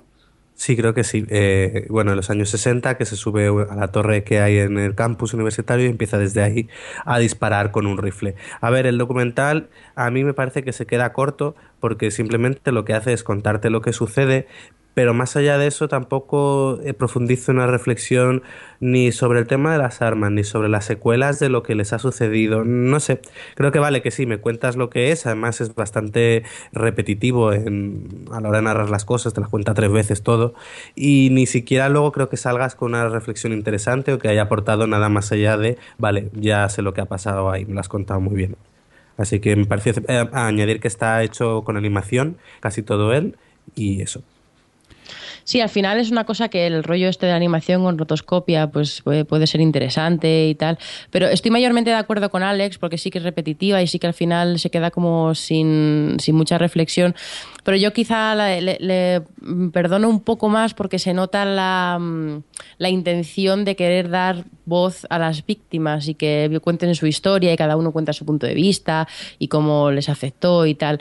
Pero es cierto que al final pues se queda en, simplemente en una narración de los hechos y es una pena porque es algo como muy importante, además es muy de actualidad en Estados Unidos el tema de, de, los tiroteos y de las armas y esto y podía haber profundizado un poco más en el tema y se queda un poco en simplemente en relatar lo que ocurrió. Así que bueno, tampoco no está mal, pero tampoco es sí, es bastante intrascendental.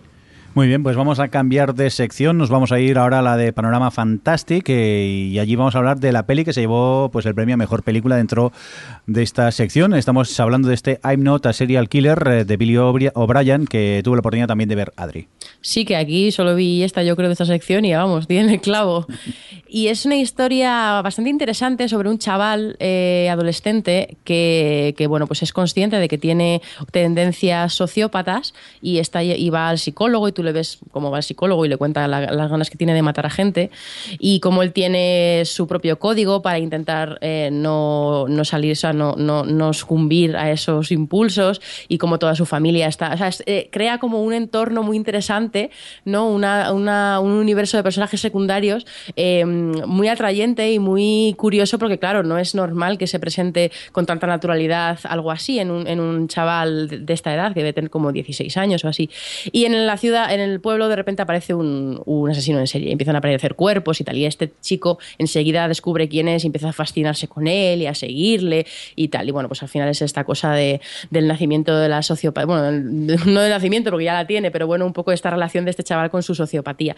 Y es, es muy interesante, la verdad. Al es un drama disfrazado, eh, un drama psicológico de lo que a él le está pasando. Y me pareció, yo la recomiendo, es interesante. Quizá eh, tiene ahí, el punto sobrenatural que tiene es encaja regulín en el, en el conjunto de la película, pero me pareció, me pareció interesante esta peli. Muy bien, vamos a continuar. La gente, por cierto, lo decía, lo leía por Twitter eh, mucho en el hashtag, que la decían la, precuela de Dexter. Me parece un poco exagerar, pero bueno, quizá. Por cierto, en esta sale Christopher Joy, ¿no? Sí, Christopher Joy hace del vecino, así, del tipo este con el que empieza a tener relación y tal. Bueno, tampoco quiero spoilear demasiado. Venga, vamos a por otras pelis dentro de esta sección. Nos quedamos con estos herederos de la bestia que tanto Alex como Javi vieron y Javi nos cuenta qué tal. Sí, Herederos de la Bestia es un documental eh, sobre eh, el Día de la Bestia, la película que, digamos, eh, por lo que nos están contando, fue, digamos, la película que rompió un poco la lanza a favor del cine de género de, aquí, de, España, y que llevó a cabo pues Alex de la Iglesia y cuentan un poco los, los pormenores de todo lo que pasó en la película, todo lo que, lo que llevó a partir de eso, y nos cuentan un poquillo de, pues eso, de anécdotas, de estuvo presentando la película además ahí Terele Pávez, que la señora pues le dieron un micrófono, se vino arriba y empezó a, hablar de todo y casi la tuvieron que echar porque tenía que empezar la, película siguiente, pero la verdad que es un, o sea, un documental bastante simpático y, que te entra sobre todo muchas ganas de volver a revisionar el Día de la Bestia, visto desde un punto de vista ya del tiempo que ha pasado y de lo que ha supuesto. Alex. A ver, creo que empieza interesante y termina siendo un making of. ¿Así de drástico? Sí. Muy bien. Para que largo no más. Vale, vale, vale. Bueno saberlo. Oye, pues eh, continuamos con más pelis. Otra que ha visto Alex, este The Neighbor. Pues esta fue peli de un maratón y bueno, es eh, eh, curiosa. Nos cuenta como un tipo que se dedica a hacer trabajos así relacionados con drogas, bueno, con los bajos fondos, tal y cual, está reuniendo eh, dinero para irse con su novia y largarse. Y entonces justo la noche antes de hacerlo ve que su vecino está haciendo algo raro y a partir de ahí pues eso desencadenará una serie de desafortunadas desdichas para el protagonista. Eh, creo que está bien, maneja bien la tensión, pero tarda quizás demasiado en arrancar. Vas viendo que mm, estás casi media película con, ah, con que no pase nada y luego cuando arranca, pues quizás echan falta un poco más de contundencia. Es interesante, pero olvidable. Muy bien, pues eh, vamos a continuar con esta Fear Incorporated que ha visto Adri. Uy, Incorporated. Pues sí, este Fear Inc., que mm, es una peli que el planteamiento es que hay una empresa que se dedica a, mm, a crear experiencias terroríficas a sus clientes. Entonces, eh, hasta que normalmente son gente que le gusta mucho las películas de terror, pero el protagonista es eso, es, me gustan mucho, y pero nunca ya no me sorprenden y no me consiguen asustar y no sé qué. Y bueno, pues es todo esto como hay una, la empresa esta le crea esa, esa experiencia de terror. Y mm, la verdad es que es un poco, me, es una película simpática que sobre todo es muy referencial, es un poco paródica en la línea de lo que podía ser Cabina Cabin in the Woods o, o, el año pasado esta de Final Girls, pero bastante menos brillante que, esas dos. Y bueno, pues sobre todo funciona pues por las partes más divertidas y por esa, ese rollo referencial que tiene un montón de pelis, pero para el punto de partida que tiene es, es bastante light y sobre todo no le hace nada, ningún favor tomarse en serio a sí misma eh, a ratos en la peli. Y y eso, y nada, no, no pues bueno, pues eh, para pasar un rato. Está bien porque además es una playlist de las 8 de la mañana y está bien que te toque una que no sea muy intensa. Pero, ah, y bueno, y luego está esto, ya sabemos, esta, este, este género de, de, grupo de chavales que van a sufrir en las pelis de terror y tal, que, que nos ha pasado muchas veces, lo hemos comentado aquí, yo creo, otros años, de al final estás media hora de pre presentando a un grupo de chavales que, que pues a la mayoría te caen mal y tal, para luego ir viéndoles morir. Es como, y en esta película que tiene un planteamiento tan claro, es que debería haber ido al grano desde el primer momento y también tarda muchísimo en arrancar. En fin, es el mal de este tipo de pelis, de gente sufriendo y corriendo por, por la vida. Muy bien, pues vámonos a por otra peli, en este caso este Le Complex de Frankenstein que vio Alex. Sí, este es otro documental. En este caso nos cuenta, eh, bueno, eh, habla con gente que se ha dedicado en, su vida al cine a hacer los diferentes monstruos que hemos visto en películas.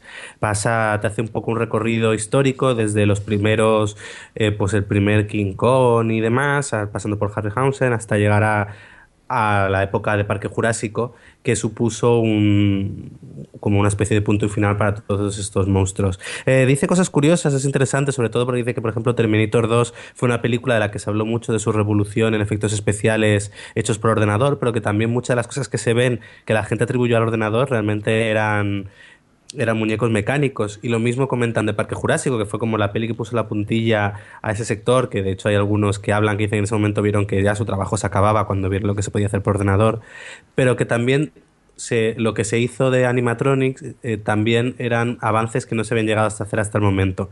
Que al final los estudios decidieron un poco eh, invertir en ordenador porque al final sale más, es más rápido de hacer y demás, pero que si se hubiese seguido por eh, también por el, seguir utilizando muñecos animatronics y demás, eh, la tecnología también está avanzando a un ritmo que permitía hacer cosas eh, realmente potentes. Un documental muy interesante, la verdad, me gustó mucho. Muy bien, pues eh, dejamos de lado este documental, nos vamos a por otra peli, en este caso Rupture, que visteis tanto Alex como Adri. Cuéntanos, Adri. Pues a ver, Rupture es una película protagonizada por Numi Rapaz que hace de una madre eh, que, bueno, al principio te cuentan que tiene eh, aracnofobia. Y, pero vamos, tampoco me parece aquí que sea para tanto, más bien la cosica las, las arañas como a todos, yo creo. Y, y bueno, pues deja a su hijo ahí con su padre porque están separados y tal, y de repente la secuestran. Tú ves todo desde su punto de vista, la secuestran, la llevan a una, a una especie de hangar así muy grande y muy raro, todo con luces muy rojas y tal. Y ahí hay una serie de unos tipos que están eh, pues estudiando, estudiando a mucha gente y estudiando esas fobias y lo que pueden sacar de ellas. No voy a contar más porque, bueno, pues al final es ir descubriendo realmente qué quiere esa gente. Y a mí la verdad es que se me quedó corta. Me funcionó sobre todo en el, el primer acto en el que sí que me conecté bastante con el personaje, me parecía que tenía bastante tensión y tal, pero enseguida cuando ya tienen que explorar un poco lo que enseguida se adivina que quieren esta gente que la han secuestrado, en lugar de explorarlo, realmente lo único que hacen es explicártelo. Es en plan ir contándote, eh, eh, el personaje de repente pues consigue escaparse muy, muy al principio y vas viendo lo que van, ella va como yendo por todo, el, por todo el lugar y vas viendo lo que le hacen a la gente, vas escuchando conversaciones, al final lo único que hacen es explicarte, explicarte, explicarte, pero luego al final no acaban desarrollando nada y el final ya es bastante, bastante ridículo, te se queda un poco como, vale, ¿y todo, todo esto qué? Y muy decepcionante porque, porque tenía pinta de ser algo más, la verdad. No sé si Alex está conmigo. Sí, parece que va a ser un rollo de mártires y termina siendo un circo. Me encantan las frases así, en plan contundente de Alex. Claro, ¿para qué explicar más? Venga, pues vamos a continuar eh, con más pelis. Entonces, este Anguish, eh, ¿qué viste tú, Alex? A ver, esta la vendían como la nueva It Follows y no, para nada, ¿No? coñazo. Esto es eh, una chica adolescente con problemas psicológicos que empieza a ver un el fantasma de una niña que ha muerto en un accidente de una chica, una adolescente. Eh, un rollo. Yo también es que las películas de, de gente loca eh, me cuesta bastante verlas porque no es como no entro en el juego este de estará es verdad, está loco, es verdad, no me, me pone nervioso me- y no me, no me importa. Entonces desconecté mucho de la película, me resultó muy irritante y no me gustó nada. Muy bien, vamos a ver si con esta Bet of the Dead hemos tenido más suerte y te gustó más. Pues no, la verdad, porque a ver, es la película de una cama asesina. Entonces, partiendo de ahí. A ver, sabía lo que iba a ver, ¿eh? Y dentro de. Pues bueno, o sea, o sea, mala. Vale, vale. Venga, vamos a continuar ahora con este Sweet Sweet Lonely Girl que tuvo la oportunidad de ver Adri. Pues este Sweet Sweet Lonely Girl es una especie de... A ver, es una película de una chica que su madre es odiosa y le dice, ay, es que no haces nada con tu vida, vete a, a cuidar de tu, de tu tía. Y se va a una super mega mansión eh, donde la tía está recluida en una habitación que no sale nunca y entonces esta chica se encarga de hacerle la compra, hacerle la comida, que además tiene como cosas que le gustan muy específicamente. Y es, es un poco dentro de esta, de esta claustrofobia que crea, además es el, la- la- el rollo visual que tiene la peli, es muy setentero, muy planos cortos, como todo eh, la- el color como muy, muy medio pasteloso, así, en fin, tiene un look eh, bastante peculiar la peli. Y ella pues conoce a una chica y tiene una especie de despertar sexual con esta chica. Y luego todo, todo va llevando a una cosa un poquito más sobrenatural. Y mm, a mí me gustó sobre todo por, por la historia esta de, de esta chica que eh, ha estado muy bajo el yugo de su madre y no ha tenido una vida, no tiene amigos, no tal y de repente pues conoce a esta chica y tiene este despertar y conecta con alguien, me parece que está muy bien contado.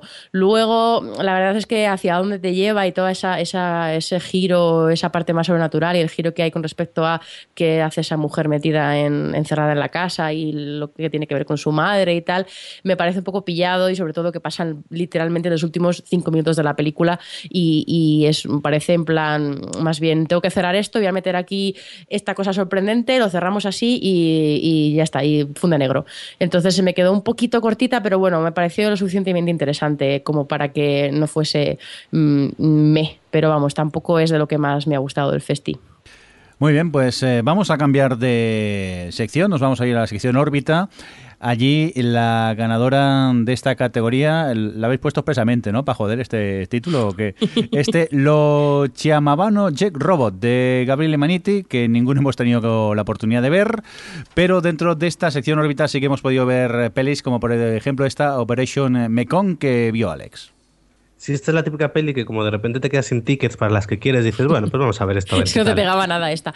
Y es peli, ah, peli china de, de acción. Y mira, sorprendentemente me lo pasé en grande. Es como una peli que podía haber dirigido perfectamente Michael Bay, porque es una acción así eh, desbordante, tal y cual. Y es muy entretenida, te sigue, te cuenta un, eh, te habla que en el río Mekong, que cruza varios países, eh, China y, bueno, y algunos más, bueno, como sea, hay una zona en la que se ha, se ha como una especie como de imperio de narcotráfico y como hay un equipo de pues eso, de policías chinos que se que intentan ir eh, a, por ellos y a desmantelarlo. Y es eso, está llena de acción, es muy entretenida, tiene buenos personajes así con su carisma y tal.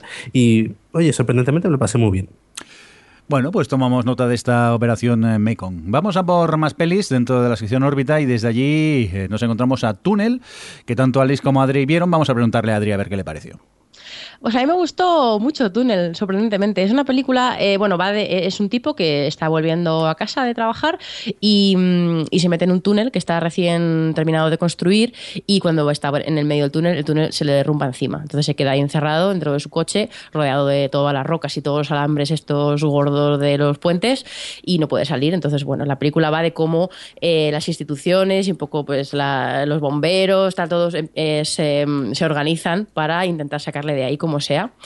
Y mm, es una película que está muy bien porque es muy efectiva, es, es muy tiene toda tiene un punto cómico también de comedia negra, un poco de, sobre todo desde dentro del túnel, de cómo el tal y sobre todo también eh, de cómo la película eh, hace una verdaderamente una crítica a todas las instituciones, a, es que son todos en esa película son todos unos inútiles. Es como ese chico está ahí, no sé cuánto, bueno, no, no voy a spoilear de cuántos días está, pero es ridículo, es ridículo lo que lo que le ocurre a la gente que está, a todo el equipo, toda la, mm, un poco la logística está que han creado de rescate, e, es, llega a ser ridículo lo que le sucede y a la vez, a la vez te lo crees, es verosímil. Pero bueno, em, y luego, aparte de esta parte de, crítica y de, a, las instituciones y tal, gubernamental, eh, tiene la parte más de tensión, de un poco de la supervivencia de él dentro del túnel.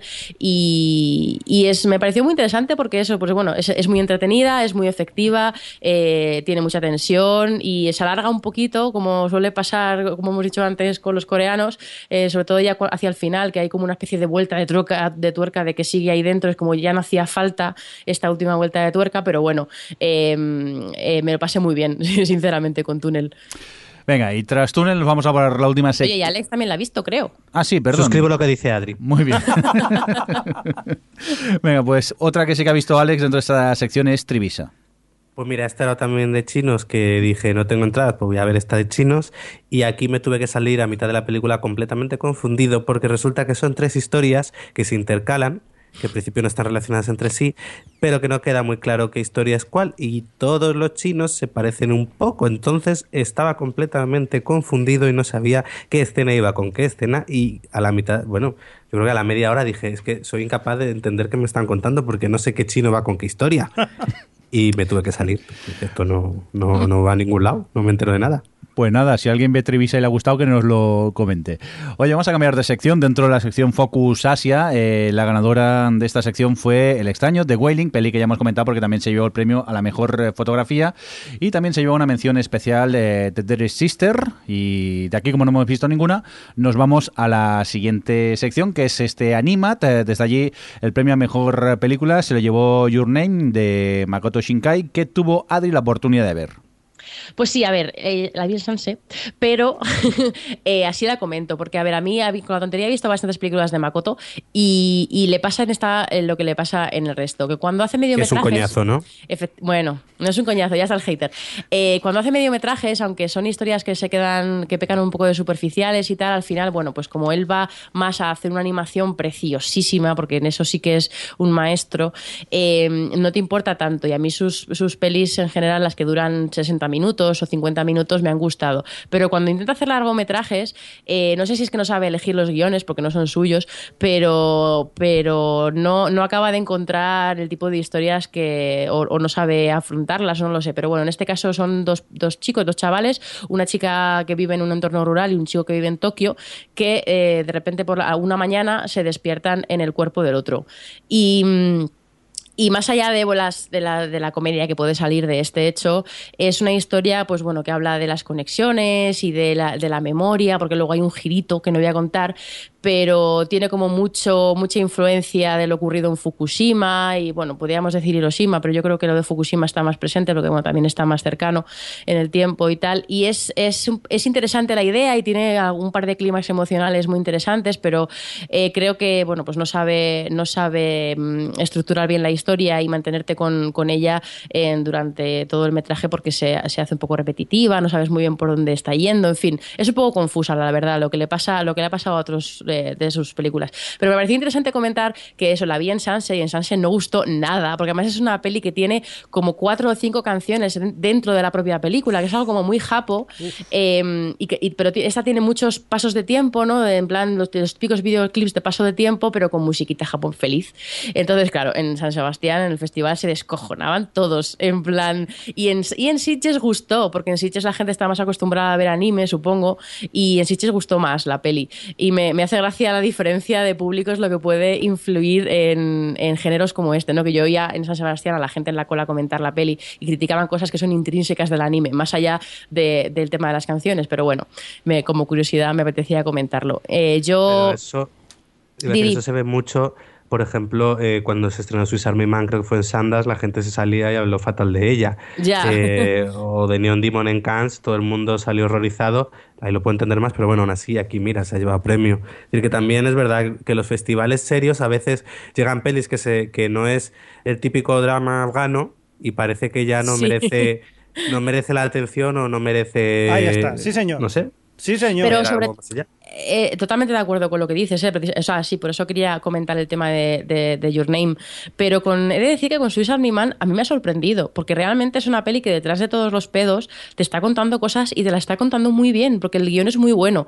Y es una peli que no me, no me, no me, no me parece que no pegue en, en Sundance.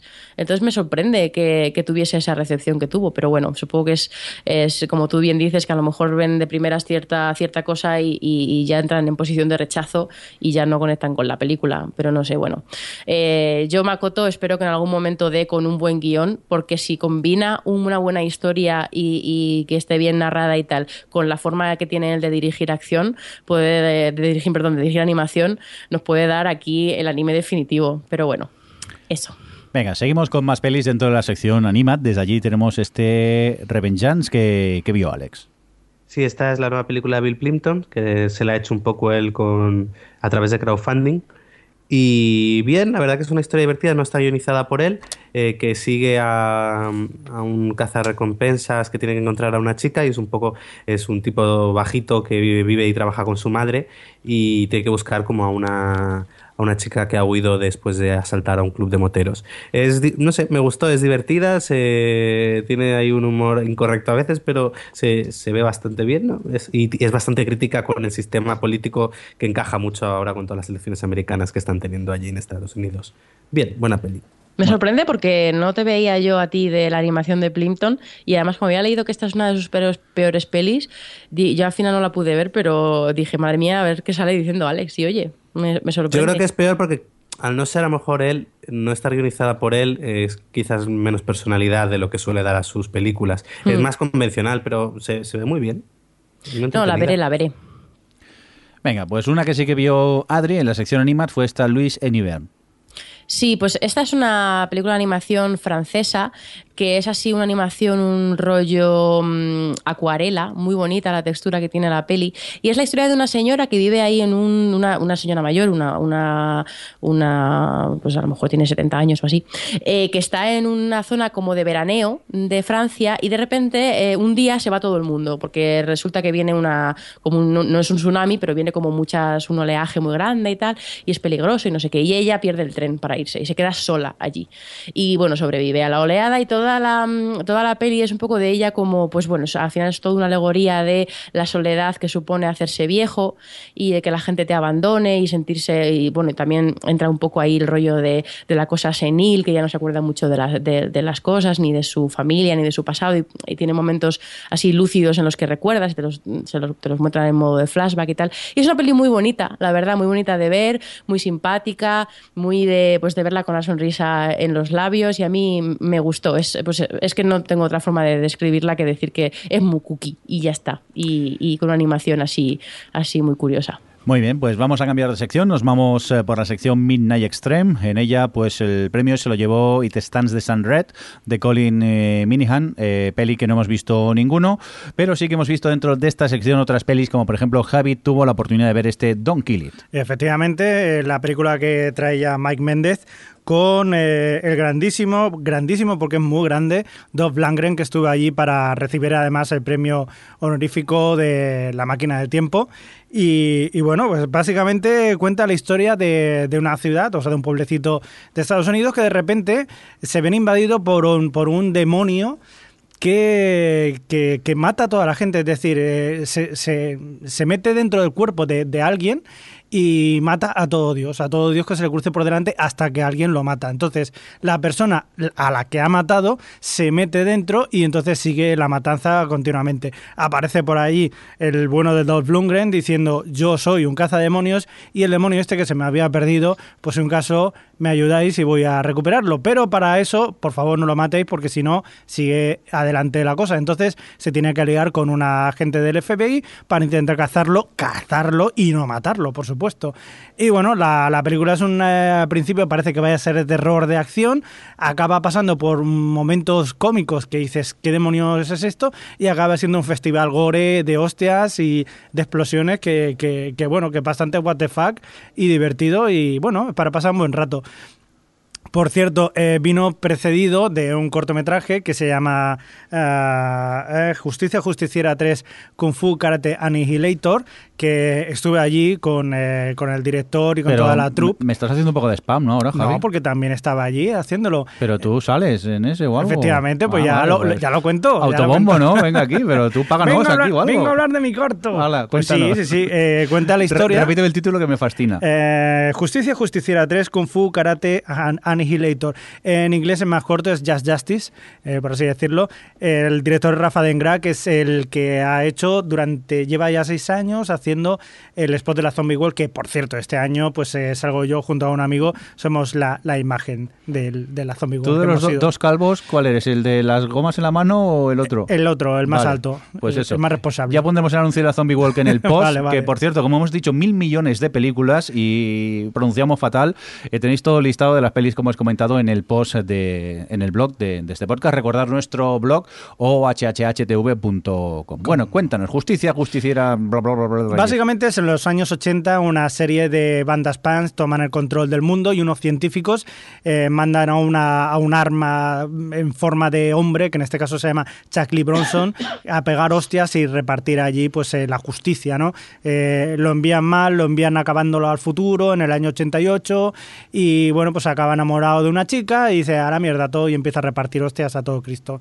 En, hostias, gore y risas aseguradas.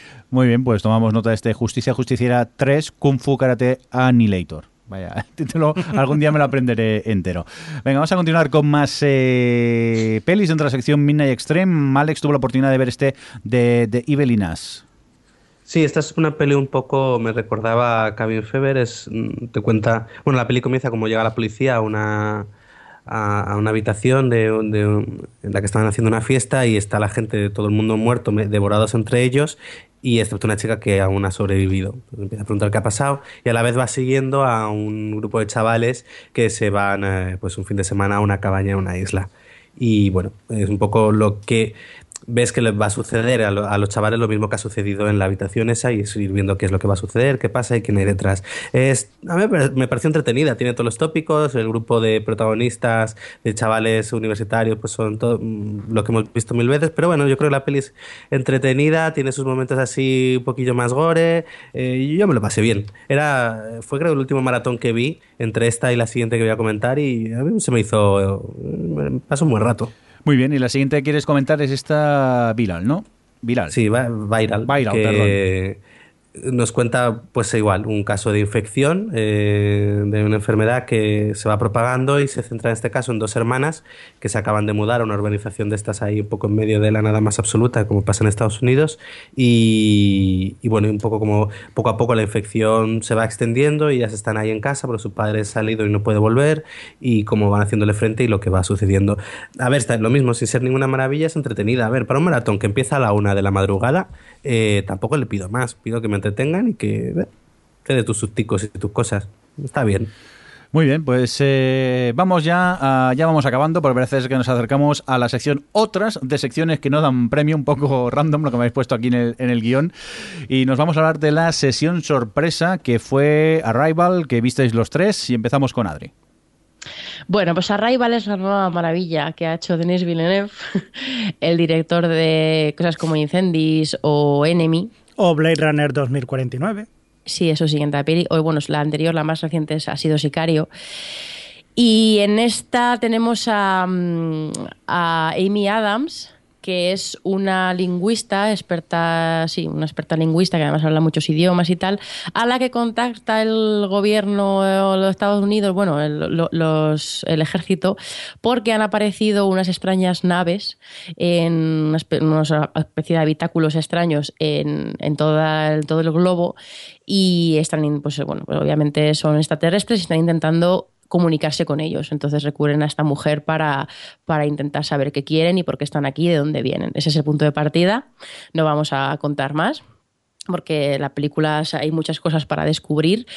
Y, bueno, yo, eh, para mí fue la segunda vez que la vi, la había visto en San Sebastián y, diré que mm, es como, ah, mm, eh, qué pronto, tal. Realmente es una peli que da para segundo visionado, cuando la veáis lo entenderéis, porque es, es una peli que combina una cosa como muy de... de mm, de ciencia ficción literaria clásica que a mí me recordó muchísimo al fin de la infancia eh, y tal, y todo ese proceso más científico y toda esa, esa parte de, bueno, de cómo van desarrollando el, cómo se van comunicando con ellos y cómo van entendiendo su lenguaje y aprendiéndolo y tal, y también toda esta, bueno, una, especie de reflexión sobre cómo nos comunicamos los humanos y cómo eh, nos comunicamos entre todas las naciones del mundo y todos los conflictos que se generan y tal. Y luego aparte está toda una parte mucho más humana eh, mucho más de, una, de, una, cosa como, como más básica del ser humano, de la vida, de, crear la vida y de, ser, y de ser madre y de, bueno, en fin,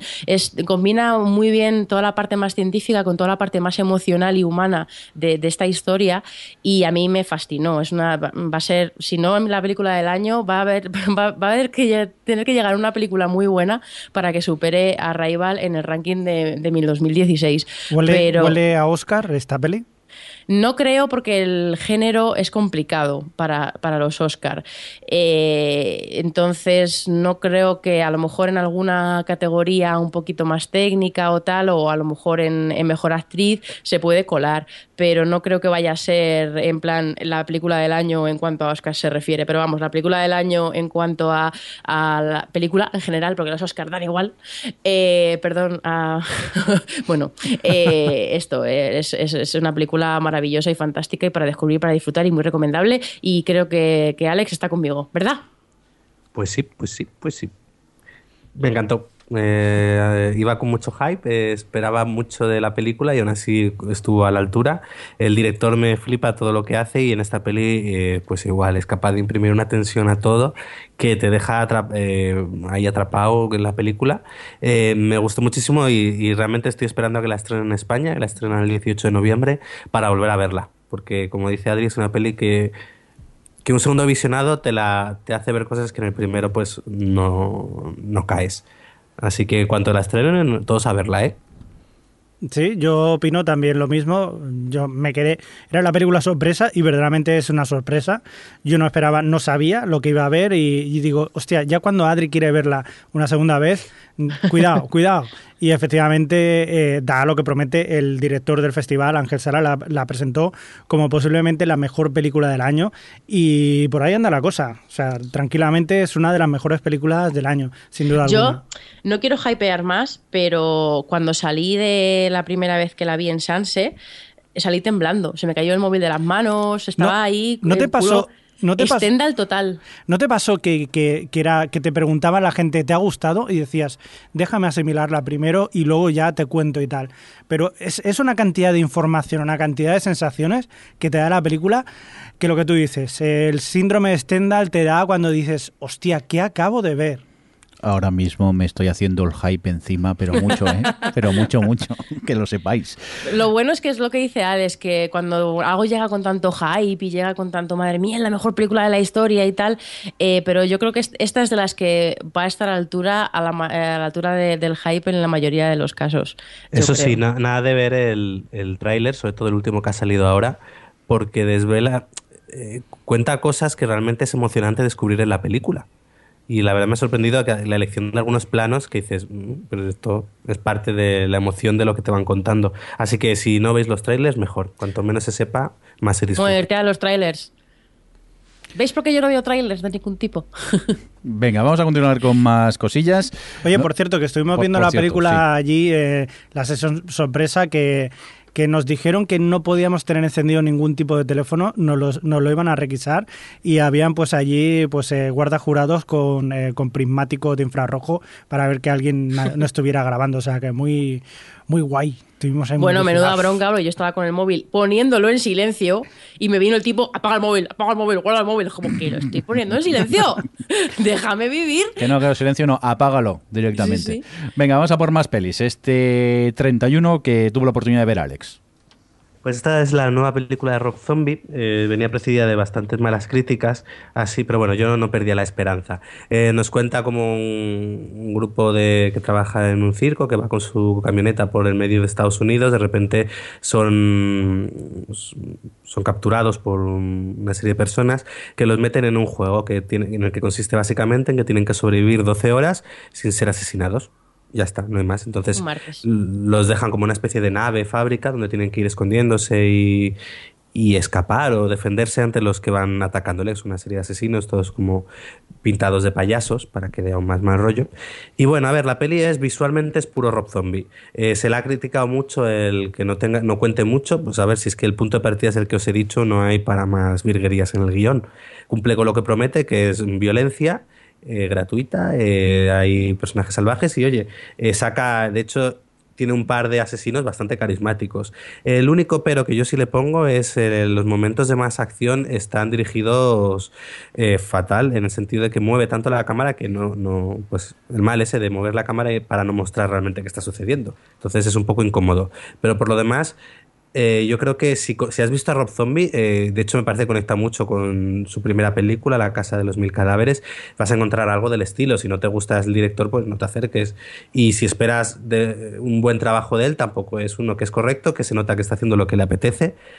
Y, se lo pasa bien. Y si conectas con eso, pues también te lo pasas bien. Yo me lo pasé pipa durante la hora y media que dura. Es que esto hablamos cuando estábamos allí, que porque había mucha gente que salía horrorizada de esta peli. y Es como, a ver, ¿qué esperabas? Si es que eh, tiene toda la pinta de ser puro Rob Zombie. Yo odié La Casa de los Mil Cadáveres. De hecho, es una de las pocas veces que en el cine, yendo al cine comercial, vamos, yendo a las salas de cine, eh, no los festivales, eh, he tenido tentaciones de irme de la sala en plan, paso de esta mierda. No me voy a ir a ver, a ver 31, porque obviamente no me va a gustar. Entonces, no sé, me sorprende un poco la gente que, eso, que se mete a ver cosas que saben que el estilo no les va a gustar. No sé, yo por eso elijo las pelis que elijo en, en. Pero bueno, ya hemos, ya sabéis, estas cosas. Muy bien, pues eh, vamos a por más pelis. En este caso está Colosal. Ay, Javi, ¿qué pasa con ella? Colossal es, es una película que es la nueva película de Nacho Vigalondo con la protagonista, que en este caso es Anne Hathaway.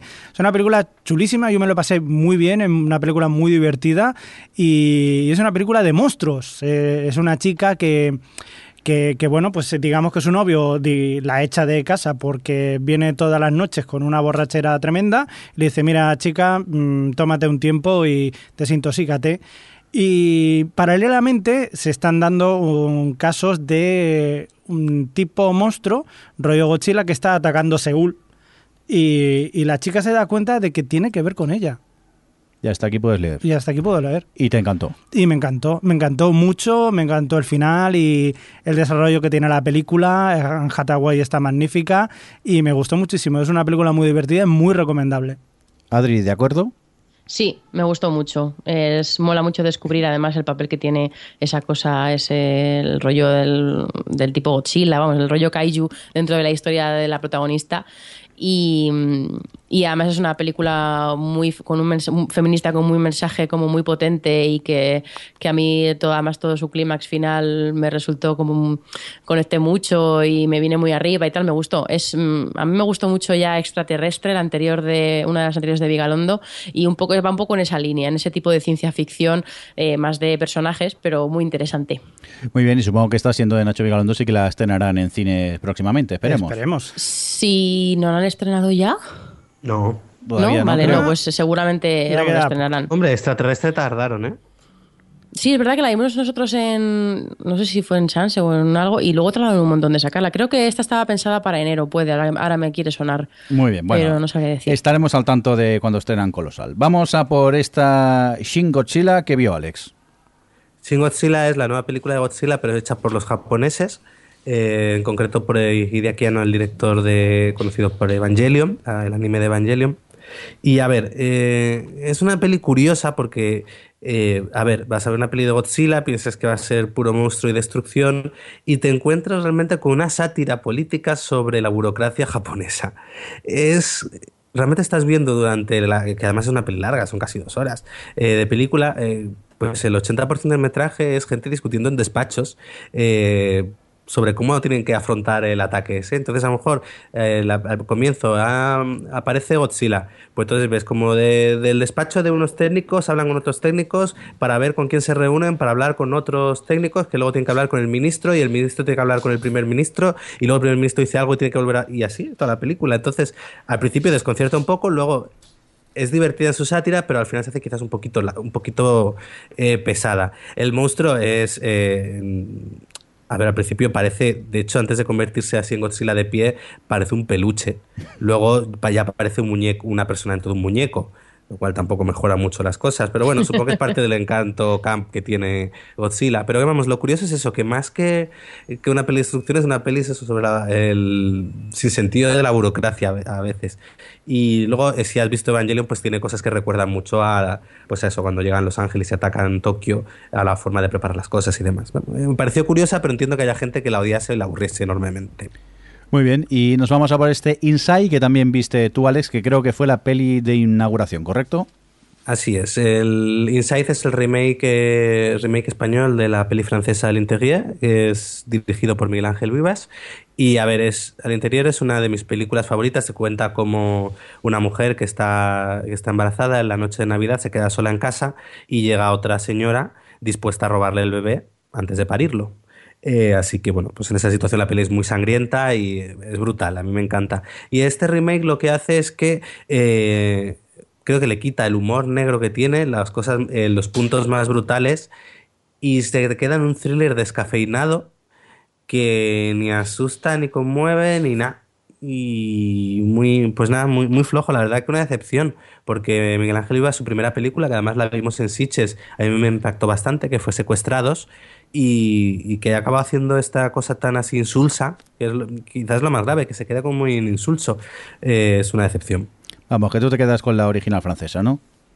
Sí, mm, completamente. Película que os recomiendo ver a todos, si no sois muy aprensivos. Venga, eh, mm, mm, borrando la lista por mi parte. Venga, vamos a por más eh, secciones. En este caso nos vamos a por los cortos y para ello vamos a hablar de quien se llevó el premio al mejor cortometraje Animat. En este caso fue Darrell de Mar Briones y Alan Caravantes. Luego también tuvo premio a mejor cortometraje la sección oficial fantástico para Curb, Curb de Tim Egan y una mención especial para Limbo de Konstantin Katsamani. Debería haberme leído estos nombres antes. Y aquí Adri nos quiere comentar, dice en el guion rápidamente, que cómo han ido los cortos este año. No, de verdad muy rápido porque a mí me gusta sobre todo ver los cortos animados, este año los he visto todos, que siempre lo intento y he visto de los, los de acción real, he visto una de las tandas.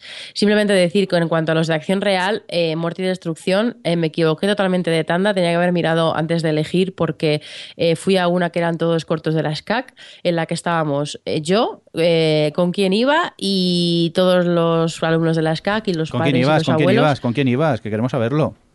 Eh, esa la vi con. Esta, pues estaba con Roberto, Sí. que este año ha sido nuestro, nuestro Gestor, community sí. manager. Es que me gusta porque va siendo. y la vi con él con, y con, con, quién, con quién iba. Ya lo has dicho dos veces y nos has dejado intrigados. Pues mira, la vi con Sí. Roberto, que es su novio. ¿Vale? es- me parece correcto, que se le es ocurrió mi mucho. compañero de piso y novio y gente, persona a la que quiero mucho. Y estaba conmigo en eh, los cortos y estábamos acompañados de todos los abuelos, los padres, los hermanos, los amigos de la gente de la SCAC que presentaba allí corto. Y, y, en fin, eh, pues todos los cortos muy insulsos, muy que se antojaban como ejercicios de realización, que realmente no tenían nada interesante, solo salvo uno que se llamaba Ein- Einstein... ¿Cómo es lo del ¿Rosa? agujero negro? Furat Javi. negro. Furat Eh, negro. Javi lo sabe. ¿El qué? Einstein Rosen, ¿no? ¿Cómo es sí, el otro? Einstein Rosen. Ah, Eso, vale. Einstein Rosen, gracias. Que yo. Eh, que son dos chavalillos así de los 80 que están hablando de física cuántica y es un corto bastante divertido y así con, con un puntillo entrañable que estaba bien, pero el resto, mmm, nada. Y, incluido el de Curve, que es el que ya se ha llevado, que lo has dicho antes, Jordi, se ha llevado el premio a, mejor, eh, mejor corto. Y, bueno, es un ejercicio de realización que está bien, pero vamos, que no me, no me dijo nada.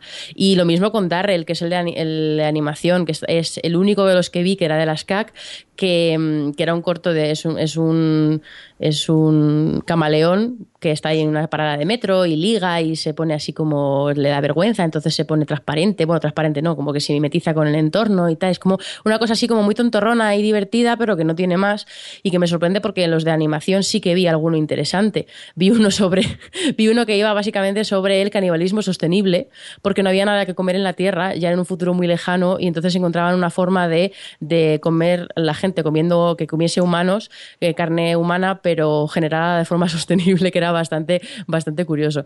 Pero, pero bueno, este año la verdad es que en- así en general todo el tema cortos me ha decepcionado un poquito bastante. Porque otros años, ya solo por el aspecto a lo mejor más, más de la animación, más de artístico y esto ya me llaman eh, mucho, pero este año se me ha quedado un poquito corti en, en ese tema también. Así que un poco decepcionante este tema, querido Mirindo. Bueno, pues una lástima, pero bueno.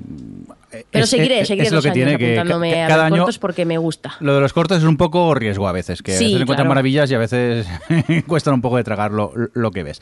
Oye, vámonos ya por la última sección, esta Brigadoon, en la que la peli arcana ganó en esta sección, una peli Corto, de corto. perdón, de Jerónimo Rocha, que tuvo la oportunidad de ver eh, Javi. Sí, sí, sí. Eh, la verdad que es un cortometraje que es, es muy chulo. Pasa en un calabozo. Eh, hay una bruja putrefacta, maloliente. Bueno, maloliente no lo sé porque no, no, no se huele, pero ya se ve que es bastante asquerosilla la pobre. Y está intentando escaparse y para eso eh, hace un conjuro. Y es básicamente ver cómo realiza ese conjuro y lo que pasa si logrará escaparse o no de allí y qué pasará a continuación. Y la verdad que, que es- es- está muy bien, es muy impactante y, y está muy, muy recomendable. Muy bien. Oye, pues antes de hacer el top 3, ¿os parece si leemos, por ejemplo, unos eh, Facebooks que preguntamos en Facebook, gente que había estado en el festival, que cuáles destacaría? Pues vamos a leerlos. Si es que entra esto. Qué bonito, le he dado al botón que no era. Esperar, ahora sí. Facebook, Facebook. Facebook, Facebook. Bueno, pues aquí lo tenemos. eh, mensajes que nos llegaban vía Facebook, hacía días que no lo oíamos. Eh, Adam Belinsky nos cuenta Train to Busan, muy entretenida y sabiendo aprovechar al máximo el sobadísimo tema de los zombies. También tenemos por aquí a Sergio Martín Zamora, que nos recomienda Swiss Army Man, eh, bella, sorprendente y desconcertante a partes iguales. Vitis Vinífera, nuestro amigo Freddy, el, el otro del anuncio de Star Trek, que nos recomienda Pet y Monange. Y Gabriel Sitchas también coincide con Viti Viníferas y nos dice Pet. ¿Qué más tenemos por aquí? Emilio Villodres nos dice, me encantó una que recomendó Adri en Twitter, Swiss Army Man. Espero este podcast como cada año, ya que aquí descubrí pelis como Another World, por ejemplo. Oye, pues nada, nos alegra que os guste el especial Sitches.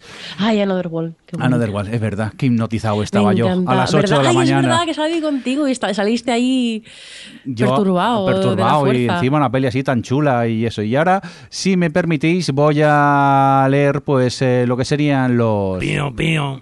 Pío, pío. Y rápidamente vamos a ver eh, por aquí qué nos eh, cuentan.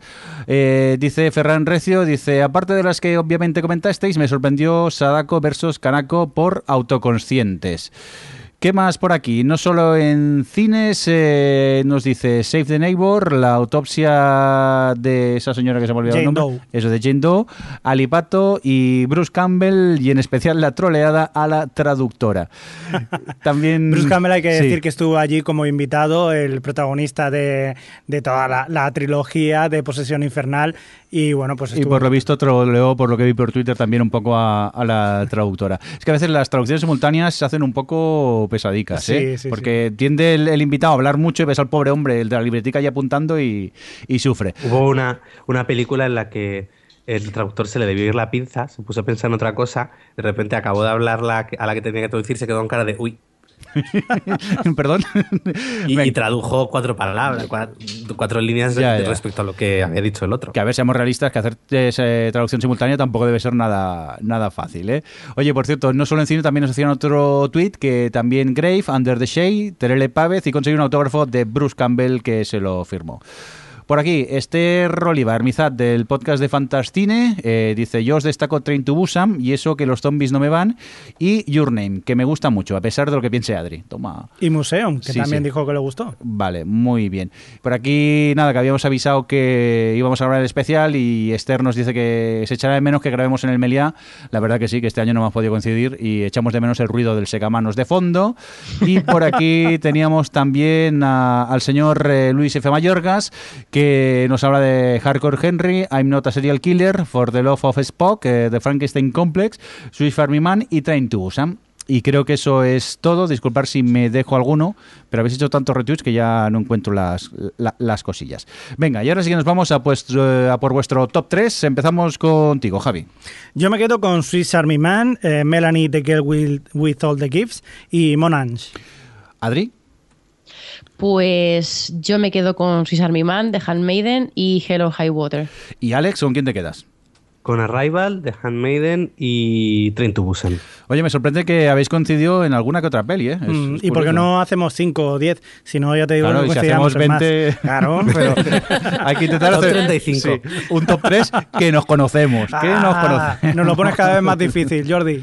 Oye, ¿alguna cosita que queráis destacar del festival? Que ya estamos acabando. ¿Que algo que os venga aquí a la cabeza o nos despedimos? Que Eh, el año que viene es- hace el 50 aniversario. Y eh, la figura será Drácula. Drácula, como lo has dicho. Bueno, pues en resumen, que ha sido un buen festival como otros años, ¿no? Sí.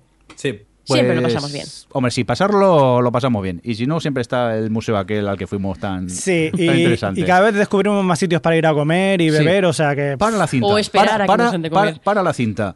Eh, Alex, la hamburguesa con donut, ¿qué tal estaba? Pues tampoco era tan especial. ¿No? Era como con un pan un poco más dulcecillo, pero no era tan especial. Yo esperaba más. Qué lástima, yo me quedé con las ganas porque el primer día que fuimos tardaron tanto en servir que nos tuvimos que ir y luego estos mamonazos me mandaron por WhatsApp la foto y dijo, esto tiene muy buena pinta y no me dijo nunca más nada Alex. Bueno, como a mí Sitges me queda cerca, algún día me acercaré a, a probarla. Oye, venga, que nos vamos, que llevamos dos horas y poco de, de especial de Sitges. Adri, que muchas gracias por estar por ahí. Gracias a ti. Eh, Alex, gracias.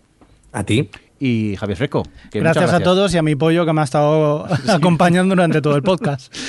Menos mal que has dicho pollo. Hasta aquí puedo leer. Vámonos a ver Black Sí, sí, Mirror. sí, sí. Venga, Venga. ya. Eh, es verdad que está Black Mirror y a Netflix y estamos aquí hablando demasiado. Un cordial saludo de quien nos habló con vosotros, el señor Mirindo. Venga, adiós. Adiós. Adiós. O Televisión Podcast, el podcast de la cultura audiovisual.